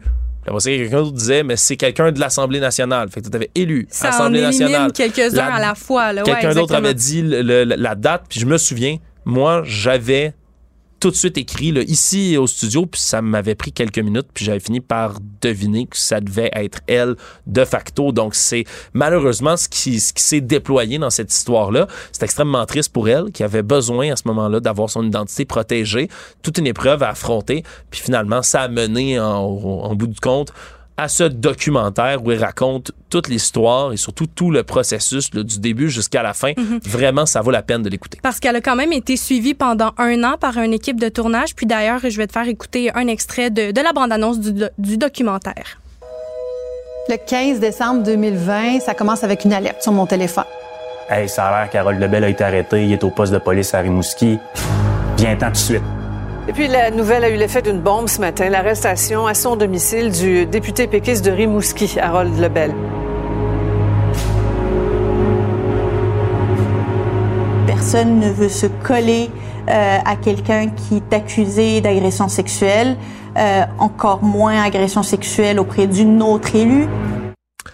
C- le ton est vraiment là, ça, ça- c'est solennel, mais surtout pour le reste là, du documentaire, euh, on, on divulgage pas trop, pas tout, même si on connaît déjà le dénouement de tout ça. Mhm. C'est vraiment euh, tout ce contexte dans lequel ça s'inscrit. Puis vraiment, chapeau à Catherine Fournier de s'être lancée dans cette opération-là. C'est définitivement et très clairement pas facile à faire, mais je pense que ça fera bel et bien œuvre utile. Puis d'ailleurs, tu parlais du dénouement, Alexandre. On peut rappeler là, les faits. Euh, comme je disais, elle a été agressée en octobre 2017. Monsieur Harold Lebel a été reconnu coupable et a été condamné à huit mois de prison. Euh, puis il a obtenu sa libération conditionnelle le 21 mars. Euh, il a quand même pu bénéficier d'une sortie euh, préparatoire à la libération conditionnelle. Il devait séjourner en maison de transition jusqu'à dimanche dernier. Puis au total, euh, l'ancien député de Rimouski a donc euh, purgé 54 des 243 jours de détention auxquels il avait été condamné en janvier dernier. Dans les dernières heures, Alexandre, on a reçu beaucoup de pluie. Euh, on a beaucoup de neige également qui a fondu avec les températures de cette fin de semaine, un 25 degrés avec autant de neige. Ça fait beaucoup d'eau. Les eaux montent. Euh, eh bien là, c'est euh, une famille de Saint-Jérôme qui craint tout perdre euh, parce que son logement est inondé par la rivière du Nord qui est déchaînée depuis hier. C'est Kim Léonard, 37 ans, qui euh, raconte son histoire. C'est le puissant courant de la rivière là, qui heurte les fondations de l'immeuble logement dans lequel l'eau s'est infiltrée. Et euh, elle a aménagé dans, ce- dans ce logement-là il y a trois ans. Puis les assurances de Madame Léonard, ben, ils ont décidé de ne plus couvrir les dégâts causés par l'eau. Donc, elle a Ah. mentionné que si ça monte, elle perd tout. Et elle a très hâte que l'eau redescende pour, bien évidemment, préserver euh, l'état de son bâtiment. là. Ben, puis il n'y a pas juste à Saint-Jérôme que ça brasse aussi là, dans la dernière heure, la ville de Montréal qui a basculé en niveau d'intervention 1 en prévision des possibles inondations dans les prochains jours. Là, été annoncé par nos collègues de TVA Nouvelle il y a quelques instants. La mairesse Valérie Plante là, qui en parlait cet après-midi. Il y a une digue qui a été placée au bord de la rivière des Prairies là, dans l'arrondissement antique Quartier-Ville un tout petit peu parce qu'il y avait déjà des infiltrations d'eau dans ce coin-là. C'est un problème qui est récurrent chaque printemps là, au Québec. Là, évidemment, ça, on n'est plus aux inondations de Sainte-Marthe sur le lac, là, pour ceux qui s'en souviennent. là, La ville avait quasiment... C'était l'Atlantide, là, à cet endroit-là. C'était quelque chose vraiment à voir. Heureusement, on n'est pas encore là, mais chaque année, ça démontre qu'on est de plus en plus vulnérable, vraiment, là, à la montée des eaux. Là. Quand c'est seulement la crue printanière qui vient nous prendre comme ça à la gorge, ben, ça fait un peu peur pour la suite des choses avec les réchauffements climatiques. Actualité. Tout savoir en 24 minutes. Débat également qui est euh, sur euh, beaucoup de lèvres, c'est l'âge minimal pour euh, travailler. Ben, on a appris aujourd'hui que le nombre d'accidents de travail chez les jeunes de 14 ans et moins a explosé. On parle de sept fois plus d'accidents de travail qu'il y a cinq ans. Et ça, ça fait dire au ministre du Travail, Jean Boulet, qui est capital vraiment de mieux encadrer la place des jeunes au boulot. Seulement en 2022, on parle de 74 réclamations pour un accident de travail qui implique des enfants de 14 ans et moins qui ont été acceptés. C'est une augmentation de 640% depuis 5 ans. Et euh, parmi ces statistiques-là, si on englobe les jeunes de 15 et 16 ans, ben on atteint quand même 501 lésions professionnelles en une seule année, qui est une hausse de 80% depuis 2017. Ouais, puis encadrer le travail des jeunes, ça, je pense que personne va être contre. On ne peut pas être contre la vertu. faut l'encadrer le mieux possible, tout ce travail. On peut pas se priver en même temps, en pleine pénurie de main-d'œuvre, de gens qui voudraient travailler. Surtout, on peut pas priver ces jeunes-là qui aimeraient travailler de leur travail. Après ça, il faut savoir comment bien l'encadrer. Mais moi, je me souviens qu'à 14 ans, ben, je travaillais parce que j'avais le goût de me payer un ordinateur. Puis j'ai travaillé, je me suis payé un ordinateur finalement, puis ça a contribué quelque part à mon indépendance financière, puis au, fait que j'ai pris goût au travail, puis j'ai pris goût à une certaine rémunération, puis j'ai aidé une épicerie qui avait besoin de main-d'œuvre à l'époque. C'est tant- mieux, c'est donnant, donnant. Après ça, est-ce que ça aurait pu être mieux encadré la manière dont je le faisais? Abs- Absolument. Absolument. Puis je pense que c'est une bonne décision de l'encadrer. Puis c'est un encadrement qui va permettre peut-être de prévenir des lésions professionnelles comme ça. Parce que tu n'engages pas un jeune de 14 ans en lui disant rien quand il y a des possibilités qu'il puisse se blesser gravement ou même se blesser de manière mineure à son travail. On n'en veut pas comme ça des lésions professionnelles. Puis quand on voit une augmentation, ça fait juste renforcer, je pense, justement, le projet de M. Jean Boulet là-dessus. Mhm. Bien hâte de voir. là, il a déjà déposé les grandes lignes de tout ça. J'ai hâte Ouais. de voir pour l'industrie qu'est-ce que ça va signifier. Ben, rappelons-les justement le- les grandes lignes du projet de loi qui a été déposé mardi euh, à la commission parlementaire. Ben, on prévoit que l'âge minimal pour travailler soit fixé à 14 ans au Québec et aussi que les jeunes de 16 ans et moins ne puissent se rendre au boulot plus de 17 heures par semaine pendant l'année scolaire. Il n'y a pas d'exception pour les secteurs de la restauration et du euh, commerce de détail. Puis parlant d'école, ben il y a un sondage léger qui révèle qu'il y a quand même 3 ados sur 10 qui concilient travail études. On demande quand même des assouplissements. Le président du Conseil canadien de commerce de détail plaide pour euh, certains assouplissements comme euh, permettre aux jeunes de moins de 14 ans de travailler pendant l'été, pendant les vacances d'hiver, pendant la semaine de relâche. puis on demande aussi les, les détaillants en fait souhaitent que les employés que les que les employés, oui, plus longuement durant les, euh, les jours fériés, là, on, peut, on puisse les faire travailler plus longuement là, pendant ces, ces périodes-là qui ont congé. Là, pendant, mm. C'est pas une journée d'école. Oui, l'important, c'est vraiment que ça n'aille pas en conflit avec euh, le travail scolaire. Parlons d'urgence, de santé. Euh, je pense que ça fait ça fait les manchettes depuis euh, depuis la pandémie. On parle beaucoup de pénurie de main d'œuvre. Mais là aujourd'hui, on s'attaque aux heures d'attente sur euh, des civières. On parle de 18 heures d'attente que les Québécois ont passé en moyenne sur une civière dans les urgences de la province cette année. C'est le pire résultat depuis au moins 15 ans. avant, c'est le, les Québécois, les malades québécois, en fait, avaient pas, attendu aussi longtemps sur une, sur une civière depuis au moins 2008. Et ça, c'est les statistiques du ministère de la Santé et des Services sociaux pour l'année 2022-2023 qui, qui ont affirmé ça aujourd'hui. Oui, c'est spécial parce que déjà l'automne dernier, on parlait de la fameuse cellule de crise mise sur pied par le gouvernement puis par Christian Dubé, le ministre de la Santé. C'est sûr qu'on ne peut pas leur demander miracle. Ils vont pas, euh, en criant ciseaux, régler tous les problèmes des urgences et du système de la santé au grand complet. C'est pas, pas de ça, euh, c'est pas ça qu'on s'attend d'eux autres. Par contre, c'est sûr que quand il y a d'autres études comme ça qui sortent, qu'on voit des chiffres, des statistiques qui sont absolument effarantes, là, vraiment, là, qu'il y a des gens qui attendent 24, 48 heures sur une civière à l'urgence, quand je le rappelle, ça s'appelle les urgences, pas les oh, le petit week-end d'attente euh, en attendant de trouver pas les salles d'attente, c'est les salles d'urgence. Exactement. Et là, euh, c'est sûr, moi, chaque fois que je vois des nouvelles sur le système de santé comme ça, le problème, je pense que c'est un problème c'est que c'est tellement vertigineux. C'est tellement gros, le système de la santé. notre collègue Y, le caricaturiste, met toujours un mammouth pour le représenter le système de santé, un gros mammouth lent qui a de la misère à se déplacer puis à se mhm. retourner. Le problème, c'est que c'est vraiment ça. Puis c'est que des gens, n'importe qui, tu es dans le plus grand public, tu leur parles, tu dis les mots système de santé, puis genre, ah! Ah, maudit! Ça se met à chialer, ça se met à grommeler. Fait des décennies que c'est comme ça on dirait qu'on est tous résignés, Québécois et Québécoises, dans l'espèce de moule de Ouais, c'est tellement compliqué, on pourra jamais le régler, cette histoire-là. Puis moi, ça me fait de la peine. fait de la peine pour ce système de santé-là pour lequel, c'est sûr, il n'y a pas une solution facile. Ça va en prendre comme 7000 des solutions différentes pour les 700 000 problèmes qu'on voit dans le système de santé, mais il va les prendre les uns après les autres, mm-hmm. petit par petit. Puis c'est le problème, je pense, c'est qu'on on n'est pas capable de sortir de ce marasme-là quand on regarde le système de la santé, puis on se dit tous, ah, comment on peut bien régler ça? Je préfère abandonner ou le remettre à la génération suivante.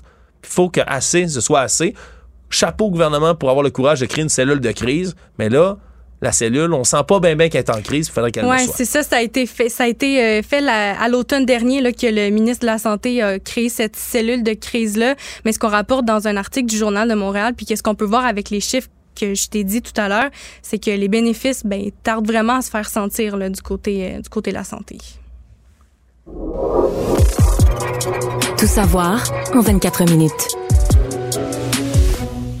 Côté fait divers, ben, il y a un corps qui a été retrouvé dans un champ de Saint-Zotique en Montérégie. C'est la Sûreté du Québec qui a confirmé qu'il y a un homme euh, qui a été retrouvé sans vie lundi après-midi. Euh, ben, en fait, cette personne-là aurait a été victime d'un meurtre. La victime n'a toujours pas été identifiée. Ça, il s'agirait d'un homme d'âge adulte, possiblement d'origine américaine, euh, mexicaine, pardon.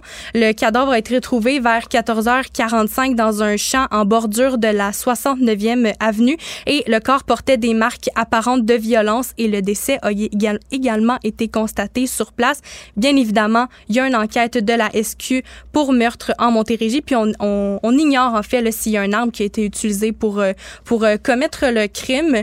Puis d'ailleurs, parlant de violence, euh, Alexandre, on va avoir un été chaud à Montréal, puis c'est pas un été chaud euh, en, termes de température. Là, c'est l'administration Plante qui euh, reconnaît que la période estivale va être euh, difficile pour les policiers montréalais qui sont déjà en sous-effectif, mais toutefois, ils comptent sur le chef de police, Fadi Daguerre, pour euh, faire face euh, à cette violence-là euh, à, Montréal. Oui, mettons qu'il y a un gros mandat, le chef de police Fadi Daguerre, puis je, je, reconnais toutes ses compétences, puis j'ai bien, bien hâte de voir comment ils vont prendre ça de front, parce que la mission qu'il a est tellement pas facile si on pense, l'été, c'est toujours un moment, quand on dit un été chaud, qui est propice pour la violence à arme à feu. Hein. Quand tu un bandit, un criminel, c'est toujours un moment, justement, qui est beaucoup plus propice, là, et dans les déplacements, pour moins laisser de traces. Pour toutes sortes de raisons, évidemment, c'est toujours plus facile d'effectuer ces actes l'été.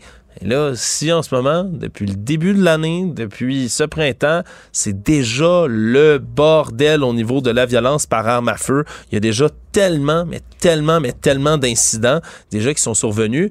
Et là, oui, on n'est pas rendu l'été encore. Ben non, exactement. Depuis, juste depuis le 1er mars, on est le 18 avril, il y a pas moins de 21 événements de violence par arme à feu qui sont survenus sur l'île de Montréal. Puis là-dedans, on rapporte un meurtre et huit tentatives de meurtre euh, qui ont été effectuées, là, je rappelle, dans le dernier mois et demi.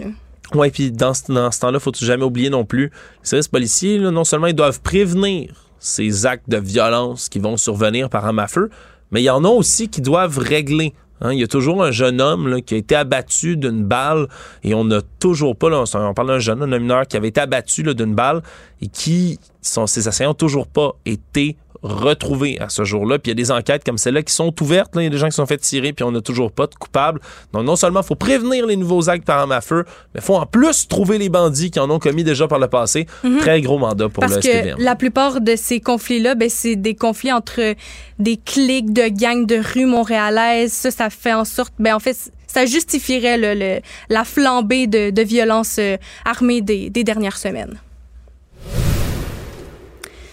Il y a un délinquant sexuel qui est en campagne sur les réseaux sociaux depuis Bordeaux. C'est le délinquant sexuel récidiviste Jody Matthew Burke qui euh, affirme vouloir changer de sexe depuis qu'il a été reconnu coupable d'agression sexuelle hyper violente sur son ex-conjointe, ben lui, il s'est lancé depuis la prison en campagne sur Facebook et également sur Instagram pour dénoncer un gestionnaire qui aurait refusé son transfert dans une prison pour euh, femmes. Donc lui, il aurait trouvé un, on sait pas comment, là, il n'y a pas vraiment de détails concernant l'appareil. Euh, cellulaire qui aurait été utilisé. On sait qu'il y en a un les autorités ont fouillé sa chambre. Il n'y a aucun appareil qui, a été trouvé, mais il a quand même été capable d'aller euh, faire une campagne sur les réseaux sociaux, dont entrer en contact avec son ex-conjointe qui, euh, est victime de, ce récidiviste-là. Oui, puis on parle d'une agression sexuelle extrêmement violente à la pointe d'un couteau, si je ne m'abuse, dans cette histoire-là.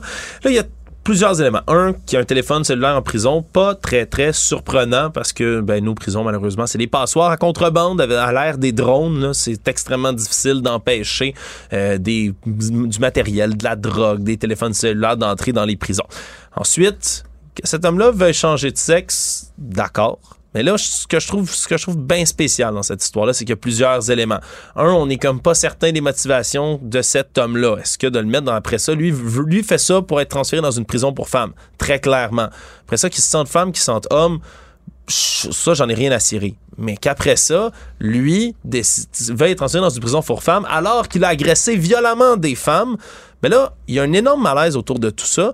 Puis malheureusement, monsieur décide, ou madame dans, ce cas-ci, elle décide qu'il va utiliser le débat autour des changements de sexe, puis tout ce qu'il y a autour ben, du mouvement trans, ben, du mouvement trans, des gens trans, pour tenter d'améliorer ses conditions en prison. Puis ça, je trouve ça tellement, mais tellement bas, quelque part, ça vient mettre un éclairage négatif sur un débat qui a déjà une perception négative aux yeux de bien des gens puis de ramener ça, puis de donner ça comme exemple, alors qu'il y a bien des personnes qui ont le courage de faire leur changement de sexe, de faire leur opération, parce que c'est pour eux qui font ça. Ils font ça pour se sentir eux-mêmes bien dans leur peau, bien dans leur genre. Et malheureusement, des histoires comme ça, ça vient jeter de l'huile sur le feu, de la haine qui entoure tout ça. Puis je trouve ça extrêmement, extrêmement triste. Économie. Parlons inflation. Ben, l'inflation connaît sa plus faible hausse en près de, de deux ans. On parlait euh, de du prix de l'essence qui a continué de grimper, qui est une tendance qui semble s'essouffler là, parce que il s'agit de la plus faible hausse depuis euh, près de deux ans, comme je disais. Puis il y a aussi l'indice des prix à la consommation qui a augmenté de 4,3 en mars. Mais le tout, ben, il semble quand même ralentir parce qu'il s'agit de la plus faible depuis août 2021, où on enregistrait une hausse de 4,1 selon les données de Statistique Canada. Et ça, tu sais, c'est une excellente nouvelle pour les consommateurs en général, Mais tu sais pour qui c'est encore une meilleure nouvelle? Pour qui? Ben pour toi et moi, pour Ben les oui. jeunes, pour les moins jeunes aussi qui aimeraient s'acheter une propriété éventuellement parce que dans cette économie, je le dis toujours à la blague, là, mais s'acheter une propriété, ben c'est vraiment difficile, non seulement parce que les prix sont rendus complètement fous, mais là en plus, on a des taux d'intérêt qui sont beaucoup moins favorables que dans les dernières années. La bonne nouvelle là-dedans, c'est que non seulement les taux d'intérêt ben, ne risquent pas de monter davantage du côté de la Banque du Canada parce qu'on n'en a pas le besoin, l'inflation ralentit somme toute d'elle-même, mais en plus de ça, selon notre collègue là, Francis Gosselin qui nous parlait un peu plus tôt dans l'émission, se pourrait même que ça revienne, qu'on descende les taux d'intérêt, qu'on les abaisse d'ici la fin de l'année. Bon, on va croiser les doigts pour ça. Je suis pas devin, puis personne ne devrait l'être quand on parle d'économie, mais Tu peux mais- te permettre d'être positif. on peut se permettre d'être positif, puis ça, avec les années là, euh, dernières au- en termes d'économie qui étaient à somme toute assez négatives, mais ça, ça fait pas mal du bien. Le monde. Histoire qui s'est déroulée à New York, c'est une jeune femme de 20 ans qui a été tirée et qui a été tuée samedi après qu'elle et que trois de ses amis ou des, des individus ont fait une apparition dans un entrée qui était pas euh, nécessairement celle à laquelle il devait se présenter. Mais une fois arrivé dans l'entrée, il y a un homme qui est sorti de la maison et qui a tiré la jeune fille qui euh, s'appelle Kaylin Gillis, qui était passagère du véhicule. Euh, en fait, il y a une des balles qui a été tirée et qui aurait euh, heurté euh, la jeune Kaylin Gillis, qui a, qui a en fait causé son décès.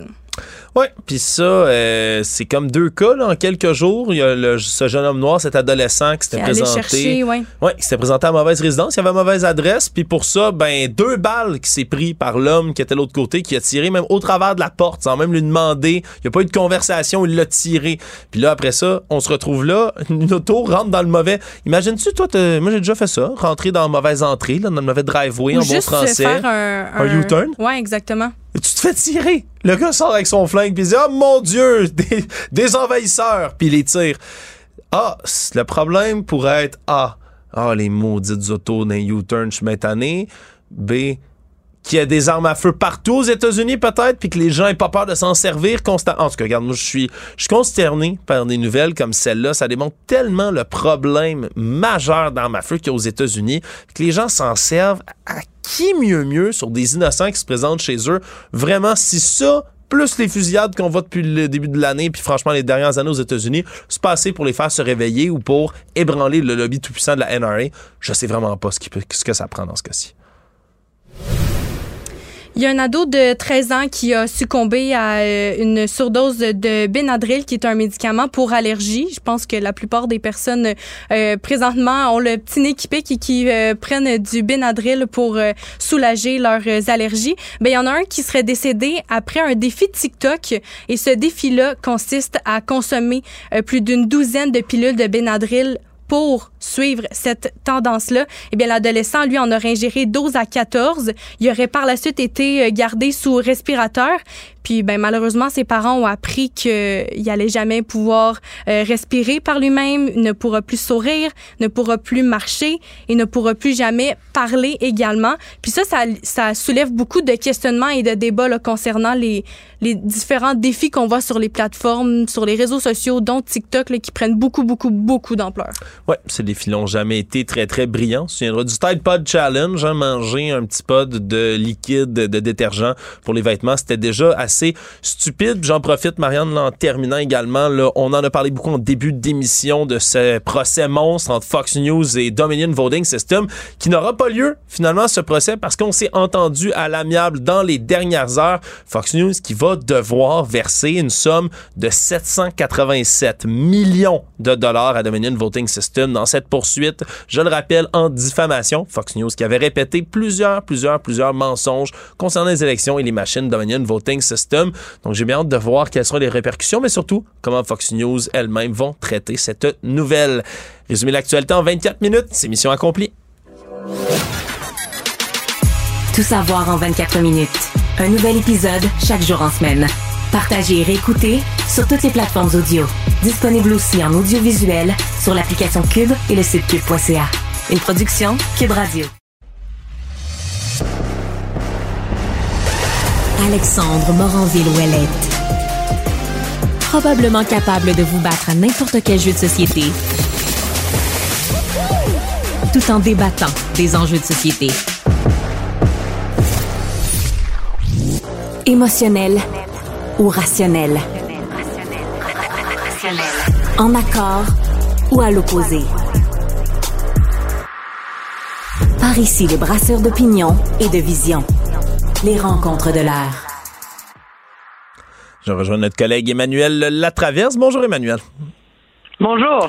Écoute, tout d'abord, ce gros dossier, on l'attendait, on savait que ça s'en venait, cette levée de l'ordonnance de non-publication de l'identité de la victime d'Harold Lebel. C'est déjà quelque chose qui était connu dans le milieu des médias, de, par, euh, de par la force, certaines erreurs qui ont été commises euh, dès le départ, mais finalement, c'est dévoilé au grand jour. Il s'agit de Catherine Fournier, la mairesse de Longueuil, qui a d'ailleurs, là, euh, qui fait l'objet d'un documentaire de nos collègues du bureau d'enquête que j'ai pu visionner d'ailleurs un peu plus tôt aujourd'hui, qui est extrêmement poignant.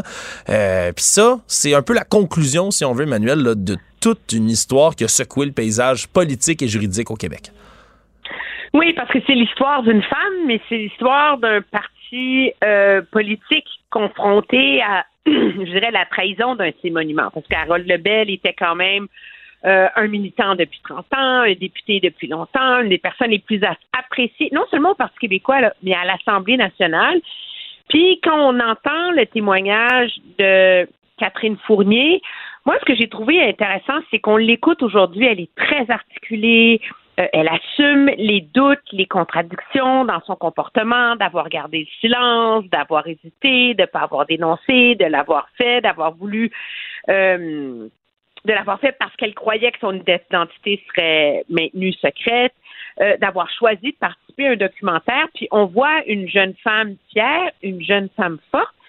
Mais ce qui est remarquable, c'est ce qui la rend si forte, c'est qu'elle se rend aussi vulnérable. Parce que en acceptant de parler, euh, en participant à ce documentaire, elle s'expose à nouveau à ce que ses faits, ses gestes, son jugement, son comportement soient disséquer à nouveau, que c'est que c'est euh, euh, que ses motivations soient remises en question. Euh, et, ça, ça, prend énormément de courage, mais ce faisant, elle se réapproprie son histoire. Puis elle, elle assume son comportement et ce qu'elle a fait. Puis moi, ce qui m'a marqué en l'écoutant, c'est son discours où elle dit j'ai commencé en me disant que je vais faire semblant que c'est pas arrivé. Puis une des raisons pour lesquelles j'ai pas dénoncé, c'est que je craignais les conséquences sur ma propre vie. Puis après ça, toute la culpabilité qui vient avec le fait qu'elle est figée, qu'elle n'ait pas résisté. Et là, quand on l'écoute, on se rend compte que c'est comme un, préjugé collectif qu'on a. Ben voyons, pourquoi elle n'a pas résisté? Pourquoi elle n'est pas partie? Pourquoi elle n'a pas? Et toute la, pédagogie, finalement, qui vient avec son témoignage. Parce que son histoire frappe au cœur, je crois, des doutes et des, de la culpabilité que ressentent beaucoup de victimes d'agressions sexuelles. Puis à ce chapitre-là, en libérant sa parole, elle amène une discussion beaucoup plus précise sur l'agression sexuelle dans la société qu'on n'avait pas eu, je crois, de manière aussi ouverte jusqu'ici. Absolument, Emmanuel. Puis c'est vrai, comme tu le soulignes, que dans cette histoire-là aussi, celle qu'a vécue Catherine Fournier, on retrouve les éléments qui sont qui, qui se recoupent dans tellement d'histoires d'agression sexuelle. Tu l'as nommé, le fait qu'elle est figée. Ensuite, elle ose parler aussi de la sentiment d'hypocrisie qu'elle vivait aussi alors qu'elle encourageait en tant que féministe fière les femmes à aller dénoncer les agresseurs sexuels. Elle-même dénonçait pas à cette époque-là. Le, le fait également que ce soit difficile à raconter, le fait qu'on tente de protéger son identité, le fait en plus, il y a un cas politique dans ce cas-ci, elle est au sein d'un parti, c'est quelqu'un qui a beaucoup d'autorité, d'influence autour d'elle. Et là, de voir quelqu'un on est chanceux. Catherine Fournier, c'est une communicatrice hors pair, c'est une politicienne, c'est une femme des médias qui est capable d'exprimer comme ça, de la meilleure des manières, j'ai l'impression, ce qu'elle a vécu. Puis ça, c'est quelque part œuvre utile, comme elle parle. C'est vraiment un processus qu'elle décrit, puis surtout, elle le signifie plutôt aujourd'hui. Elle a été bien accompagnée. C'est un peu le signe que notre système judiciaire est peu à peu en train de changer au fil des réformes, Emmanuel. Oui, moi je pense que moi j'y moi j'y crois à l'idée que le système judiciaire est en train de changer. En même temps, il faut pas, puis je critique en rien sa démarche, mais il faut pas être naïf là. Euh, quand elle a été accueillie dans, par les policiers, les enquêteurs, elle était une ancienne députée. C'était pas euh, c'était pas euh, la fille paumée du coin de la rue, là, tu sais. Ouais, je comprends. Est-ce que ça a joué? Peut-être, peut-être pas. mais c'est sûr que quand on parle à des policiers qui sont spécialisés là-dedans, quand on parle aux procureurs qui sont spécialisés là-dedans, la culture dans le milieu policier et le milieu juridique est en train de changer. Et ça, je crois que ça fait du bien de l'entendre. Parce que malheureusement, presque toutes les causes qui ont été très médiatisées depuis euh, les lendemains de l'affaire MeToo, euh, il y a eu beaucoup des causes les plus médiatisées qui se sont soldées par un acquittement. Et c'est il y a une contradiction à essayer de dire oui, mais le système change pareil, c'est que vous n'entendez pas parler de nos victoires. Et là, mais on en entend parler d'une victoire et on entend une femme qui dit c'était pas parfait. Il y a des choses qui m'ont dérangé. J'ai des critiques constructives à faire mais je ne peux que saluer l'empathie, l'écoute et l'accompagnement que j'ai reçu. Puis, des fois, ça fait du bien de le dire dans la société qu'il y a des choses qui vont mieux qu'avant. Je pense que par son témoignage aussi, elle contribue à ça, justement. Et, euh, ça, euh, euh, c'est simple, ce qui ne veut pas dire que que tout est réglé dans le système judiciaire, que tout est réglé dans le système policier. C'est pas ça l'enjeu. Mais c'est ce, cette histoire, c'est la preuve que les choses changent. Puis le moment, je pense, qui est le plus révélateur dans son histoire, c'est quand elle dit à quel point elle a comme paniqué en entendant que ça serait devant jury et qu'elle s'est dit ah ben là je suis faite, j'ai aucune chance. Parce que hmm. il, il, est député de Rimouski, il est super connu, il est super apprécié, il est super aimé. Puis là, je vais être jugé, son histoire va être jugée, inévitablement je vais être jugée aussi parce que c'est une question de crédibilité mhm. par des gens de sa propre communauté. Tu sais, ben non, justement. Malgré ça, elle a gagné. Malgré le fait qu'elle est figée, elle a gagné. Malgré le fait qu'elle soit restée chez lui ce soir-là, elle a gagné.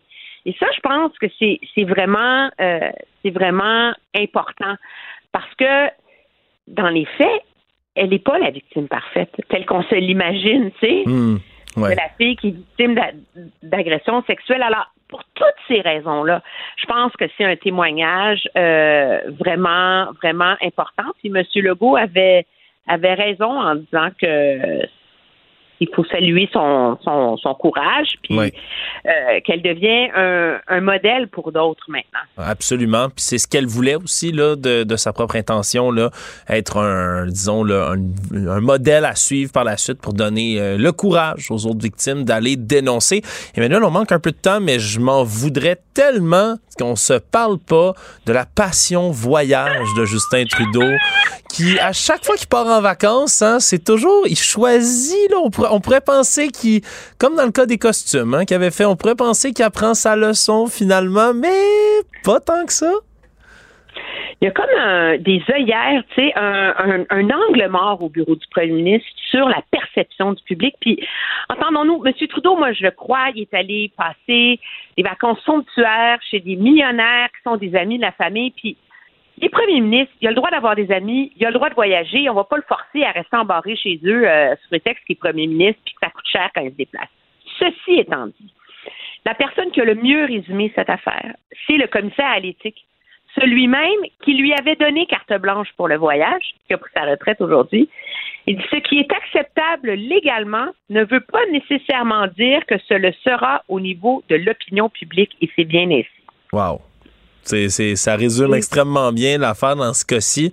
C'est, on dirait encore une fois, c'est l'accumulation aussi hein, qui devient beaucoup, là, comme dans le cas de M. Fitzgibbon puis ses enquêtes à l'éthique. Oui, il a le droit d'aller à la chasse avec des amis, mais après ça, c'est quand c'est comme le, cinquième, sixième cas qui passe devant le commissaire à l'éthique, on dirait peut-être l'accumulation des voyages de M. Trudeau, ça commence à, tanner les gens dans les chaumières, Emmanuel? Euh, oui, parce que euh, moi, je dirais que cette espèce de cet engouement pour euh, le glamour, le, le beau, le chic, le riche, le, le tape à l'œil, euh, c'est sa kryptonite. Hmm. Et c'est et c'est et c'est dangereux politiquement pour lui parce que ça alimente l'image d'un premier ministre élitiste déconnecté de la réalité des gens. Oui, c'est précisément là-dessus que les conservateurs ne cessent de l'attaquer en plus. Emmanuel, on aura beaucoup d'autre temps pour rediscuter cette semaine. Merci d'avoir été là. À demain. Au revoir. Salut.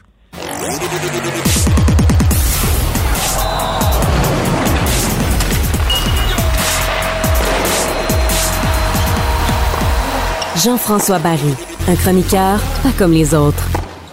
On a eu du hockey de série enfin, Jean-François. Hier, on avait déjà commencé à faire nos petites prédictions, puis on a eu droit du bon hockey, somme toute, euh, plusieurs parties intéressantes. Tu sais que j'aime beaucoup les Oilers d'Edmonton puis le flamboyant Connor McDavid. Et hier, ben, ils ont échappé une avance pas mal. Ouais, ils ont échappé une avance de 3-1 avec 10 euh, minutes à jouer. Euh, McDavid a été blanchi de la feuille de pointage. C'est Dreisaitl, euh, finalement, qui a mené la charge du côté des Oilers. Puis effectivement, on a eu de bonnes parties, particulièrement dans l'Ouest. On dirait que les, les... c'était plus commencé, les séries dans l'Ouest que dans l'Est. J'ai pas trouvé, euh, j'ai écouté une bonne partie du match Panthers-Boston, on va dire, pour ça pas grand-chose là. là non. Non, ben, dans l'Ouest, c'était vraiment parti. Donc, je rappelle que les Oilers ont perdu contre les Kings en prolongation. Le Wild est allé chercher une victoire en deuxième période de prolongation contre les Stars. Euh, victoire des Bruins facilement, victoire des Hurricanes aussi. Mais euh, hier, ce qui a semblé déplaire à certains, plaire à d'autres, c'est que dans le match des Oilers, on a décerné des pénalités. Et même en fin de troisième, on a décerné une pénalité à Evan Bouchard qui a mené au but égalisateur des Kings avec 13 secondes à jouer en fin de troisième. Et en prolongation, on a aussi décerné une pénalité à Desharnais du côté des Oilers et ça a permis aux Kings de marquer. Et là, il y en a qui disent Ouais, mais d'habitude, dans les séries, on siffle pas. Là, l'arbitre a changé le match. Moi, moi là, je veux qu'on continue à appeler les infractions. Ouais. Ben, ça, fait partie du jeu quelque part, puis c'est pas parce que tu es en série qu'ils sont censés disparaître. En même temps, là, je sais plus si c'est celle de Dernier ou de Bouchard, la pénalité, que c'est il tombe, puis c'est comme il essaie de prendre la rondelle, il touche le patin, l'autre trébuche. Je, je, sais plus c'est lequel des deux. C'est Dernier. C'est Dernier moi, je t'avoue, cette punition-là, j'ai, en tant qu'ex-arbitre, je comprenais pourquoi on l'appelait, mais en tant que joueur de hockey, là, je t'avoue, j'aurais chialé avoir reçu cette punition-là. Ah oui, on l'a vu chialer, là, tu sais, ça fait toujours un pincement au cœur, mais je suis, je suis de ton côté là-dessus. Je pense qu'il faut les appeler. Puis surtout, appelez-les les punitions. Il y a des équipes d'insérer en ce moment qui sont des machines d'avantages numériques. Laissez-les jouer. Ben, je veux dire, on bâtit la saison comme ça, des McDavid, des Matthews, etc. On veut les voir produire offensivement. Puis moi, je pense que quand tu siffles plus, t'influences la partie quand même, parce que c'est pas comme ça que ça devrait être joué. Là, tu permets, quand tu sers ton, sifflet au plus gros, au plus accrocheux, euh, de réussir à contenir des gars comme McDavid. Je veux pas qu'on y aille à l'excès, puis dans le doute, effectivement, en prolongation, t'es mieux de pas la donner, mais quand il y a des infractions qui sont claires, quand il y a de l'obstruction, quand il y a de l'accrochage, mais ben moi, je suis pour ça qu'on continue de siffler, puis j'espère Généralement, on siffle en début de série, puis après ça, ça, ça siffle moins, mais j'espère que ça va continuer. Et peut-être qu'on va voir ça dès ce soir, Alexandre. Oui, absolument, parce que là, il y, a des, euh, y a des matchs qui s'en viennent qui sont assez intéressants. Il y a évidemment ben, le fameux match-up, le Lightning contre les Maple Leafs. Hein. J'espère une belle défaite des Maple Leafs pour, mon plaisir personnel, mais ça risque quand même d'être toute une série entre ces deux équipes-là. Est-ce que le Lightning est capable d'aller euh, en chercher encore une autre série, hein, eux qui ont été tellement prolifiques dans les dernières années? Les Maple Leafs, est-ce qu'ils peuvent enfin passer le premier tour? Moi, je pense que oui. Hein. Je sais que toi, tu prends pour le Lightning. Moi, je pense que les Maple Leafs vont finalement gagner une première ronde de série là, depuis des années. Je pense qu'ils vont réussir à, à, battre le Lightning de Tampa Bay. Il y a une meilleure équipe du côté de Toronto. Tampa Bay a perdu quand même des billes dans les dernières années. Edman n'est pas à son meilleur. Euh, Vasilevski, c'est pas sa meilleure saison non plus. Fait que je pense que les Maple Leafs, si Samsonov tient le coup devant le filet, pense que les Leafs vont aller chercher cette série-là. Puis euh, ça fait plusieurs fois qu'ils s'affrontent, là, ces deux-là. Là. Ouais, euh, la tension commence à monter aussi. Oui, il y a de la tension, oui. Mais ça, c'est toujours intéressant pour une série. Rangers Devils. Puis là, on est hey, dans la même région géographique, sont d'un bord à l'autre de la rivière. Ça, ça va être intéressant, maudit à suivre, surtout qu'on a deux équipes assez explosives. Merci. Là. Deux équipes jeunes, deux équipes avec énormément de talent. Quand tu penses que les Rangers avaient déjà beaucoup de talent, puis sont allés chercher en plus Kane à la date limite des, des transactions, sont allés chercher, euh, mon Dieu, j'ai oublié le nom du joueur des, Blues. Euh, euh, Tarasenko? Tarasenko, oui. qu'on ajoute euh, à ce qu'on avait déjà à Lafrenière, à Zibanejad, etc. Fait que, à Panarin. Fait que c'est toute une machine de hockey du côté des Rangers. Et du côté des Devils, eh ben, c'est un paquet de jeunes là, avec Isher, avec Hughes. Donc ça va patiner dans cette série-là. Il va se marquer des buts. C'est une des séries, à mon avis, les plus agréables à regarder. Il va peut-être y avoir moins de tension qu'entre Tampa Bay et Toronto. Mais euh, pour les amateurs de hockey, là, ça va être fort intéressant. Moi, je pense que les Rangers vont battre les inexpérimentés Devils. Moi, je pense que oui aussi, surtout que je crois que leur avantage là, est quand même massif au niveau des gardiens de but. Moi, je pense Igor Chesterkin, même s'il n'a pas eu la, la saison aussi, euh, aussi spectaculaire que l'autre d'avant, je pense qu'il pourrait quand même venir euh, chercher une série, surtout quand on sait que Bien les. Ouais, les gardiens, c'est tellement important dans ce sens-là. Puis dans l'Ouest, ben, on a les Jets contre les Golden Knights. Les Jets qui ont réussi à se faufiler en série par la porte d'en arrière. On ne sait pas trop s'ils vont réussir à donner du fil à retordre aux puissants Golden Knights. Moi, je pense que oui. J'ai failli mettre les Jets en surprise. Ah ouais, Finalement, je suis resté avec les Golden Knights. Mais tu sais, quand tu regardes ça, les Jets sont rentrés sur les fesses en série. Les Golden Knights ont fini premier, deuxième euh, dans, dans, dans l'Ouest. Mais il y en a une, une équipe qui a 51 victoires, puis l'autre 46. Ouais, c'est quand même rapproché. L'écart est pas si. Tu sais, sur 82 matchs, c'est sûr que sur 10 matchs, fait, il y a 5 games de différence, c'est beaucoup, mais sur toute une saison, 5 games, c'est pas grand chose. Fait que c'est deux équipes quand même au coude à coude. Euh, les Jets, je sais pas, il me semble que ça fait une coupe d'années que ça finit en cul de poisson. Il me semble qu'ils seraient dû pour une surprise. J'aimerais bien ça, même si j'ai prédit les Golden Knights, parce que ça se ferait une équipe euh, canadienne de plus. Et euh, soit dit en passant, ce soir, Mark Stone va être dans l'alignement. Ça, ça me pue au nez. Lui qui a été blessé à la fin de l'année, était pas assez en forme pour revenir pendant la saison. Mais là, maintenant Ah. qu'il n'y a plus de masse salariale, un peu comme Kucherov, l'année que le Canadien a perdu en finale de la Coupe Stanley pour le Lightning, maintenant qu'il n'y a plus de plafond, oh, il est prêt. Ça tombe-tu bien? Il est prêt, lui, pour le premier match des séries. Il était pas prêt il y a cinq jours. Ouais, C'est pas merveilleux? Fait que ça, j'aime pas beaucoup ça. Moi aussi, ça m'écœure, ce genre de. Même si théoriquement c'est légal, là, ça fait partie du jeu, je sais pas, moi aussi, ça m'écœure de voir des gens contourner des règles comme ça. Puis ça m'étonne que la Ligue nationale n'ait pas déjà pris des moyens là, suite à l'histoire Kucherov, justement, pour contrôler tout ça, au mieux limiter. Ça n'a pas l'air de déranger personne. Ils, sont euh, ils peuvent tout le faire. C'est Ouais. un peu ça la, la consigne qu'on a reçue de Gary Bettman. On verra bien ce qui se passe avec les Jets, qui encore une fois, je pense, ont l'avantage des gardiens quand même, là, Connor Mhm. Debbuck dans Avec les buts. Et pour l'autre série qui reste, ben, c'est les champions en titre hein, qui vont être à suivre. L'Avalanche Colorado contre la toute première apparition du Kraken de Seattle euh, en série. Je sais pas si le Kraken va être capable de passer les, les puissants, euh, les puissantes avalanches, mais ça risque d'être cool à regarder. À mon avis, non. Ils vont peut-être gagner une partie parce que justement, il va, y avoir de l'émotion et de la, fébrilité quand ils vont jouer à Seattle. Mais moi, je prédis ça en 4 ou en 5. Je pense que ça va être une main dans le dos pour euh, l'Avalanche Colorado qui a eu euh, un début de saison difficile, mais toute une fin de saison. Là, ils rentrent en série avec beaucoup de momentum. Euh, Je pense que la troupe de Nathan McKinnon va faire juste une bouchée du Kraken. Oui, puis euh, rapidement, on s'en était parlé un tout petit peu hier, mais touchons-en, euh, c'est encore, c'est tellement important d'en parler. Le contrat de Cole Caulfield, une autre journée qui s'est passée, puis il n'y en a pas de contrat, Jean-François, qu'est-ce qui se passe? Mais dans le fond, ce qui se passe dans le cas de Caulfield, là, à mon avis, parce que je ne suis pas dans les discussions, c'est qu'on est en train de discuter est-ce qu'on fait un contrat pont, donc de 4 ans, qui l'amènerait à son autonomie, puis là, le Canadien devrait le signer avant de le perdre pour rien ou avant qu'il. Tu sais, comme, comme on fait avec tous les joueurs euh, qui vont être euh, joueurs autonomes, parce que là, il est, il joueur autonome, mais avec restriction. Donc, il nous appartient encore. Mais on voudrait pas une offre hostile comme est arrivé à Kotkaniemi, là. Fait que, donc, on va, on va le régler, ça, c'est sûr. Mais à mon avis, c'est 4 ans ou c'est 8 ans, comme ça a été le cas pour plusieurs. Là, si, si tu l'engages pour 8 ans, mais tu le signes jusqu'à temps qu'il ait 30 ans. là. Donc, tu passes même son autonomie, comme ça a été le cas pour Suzuki. Tu sais, des, des comparables, Suzuki à 7, euh, 7 870 000 pour 8 ans. Josh Norris avec les sénateurs, 8 ans, 8 millions. Euh, Hughes, dont on parlait tantôt avec le New Jersey, 8 ans, 8 millions. Studley, 8 ans, 8 millions. Sinon, tu as un gars comme Robertson qui joue avec les Stars de Dallas. Tu vois, lui, il a signé 4 ans à, à, 8 millions, à 7 millions 750 000.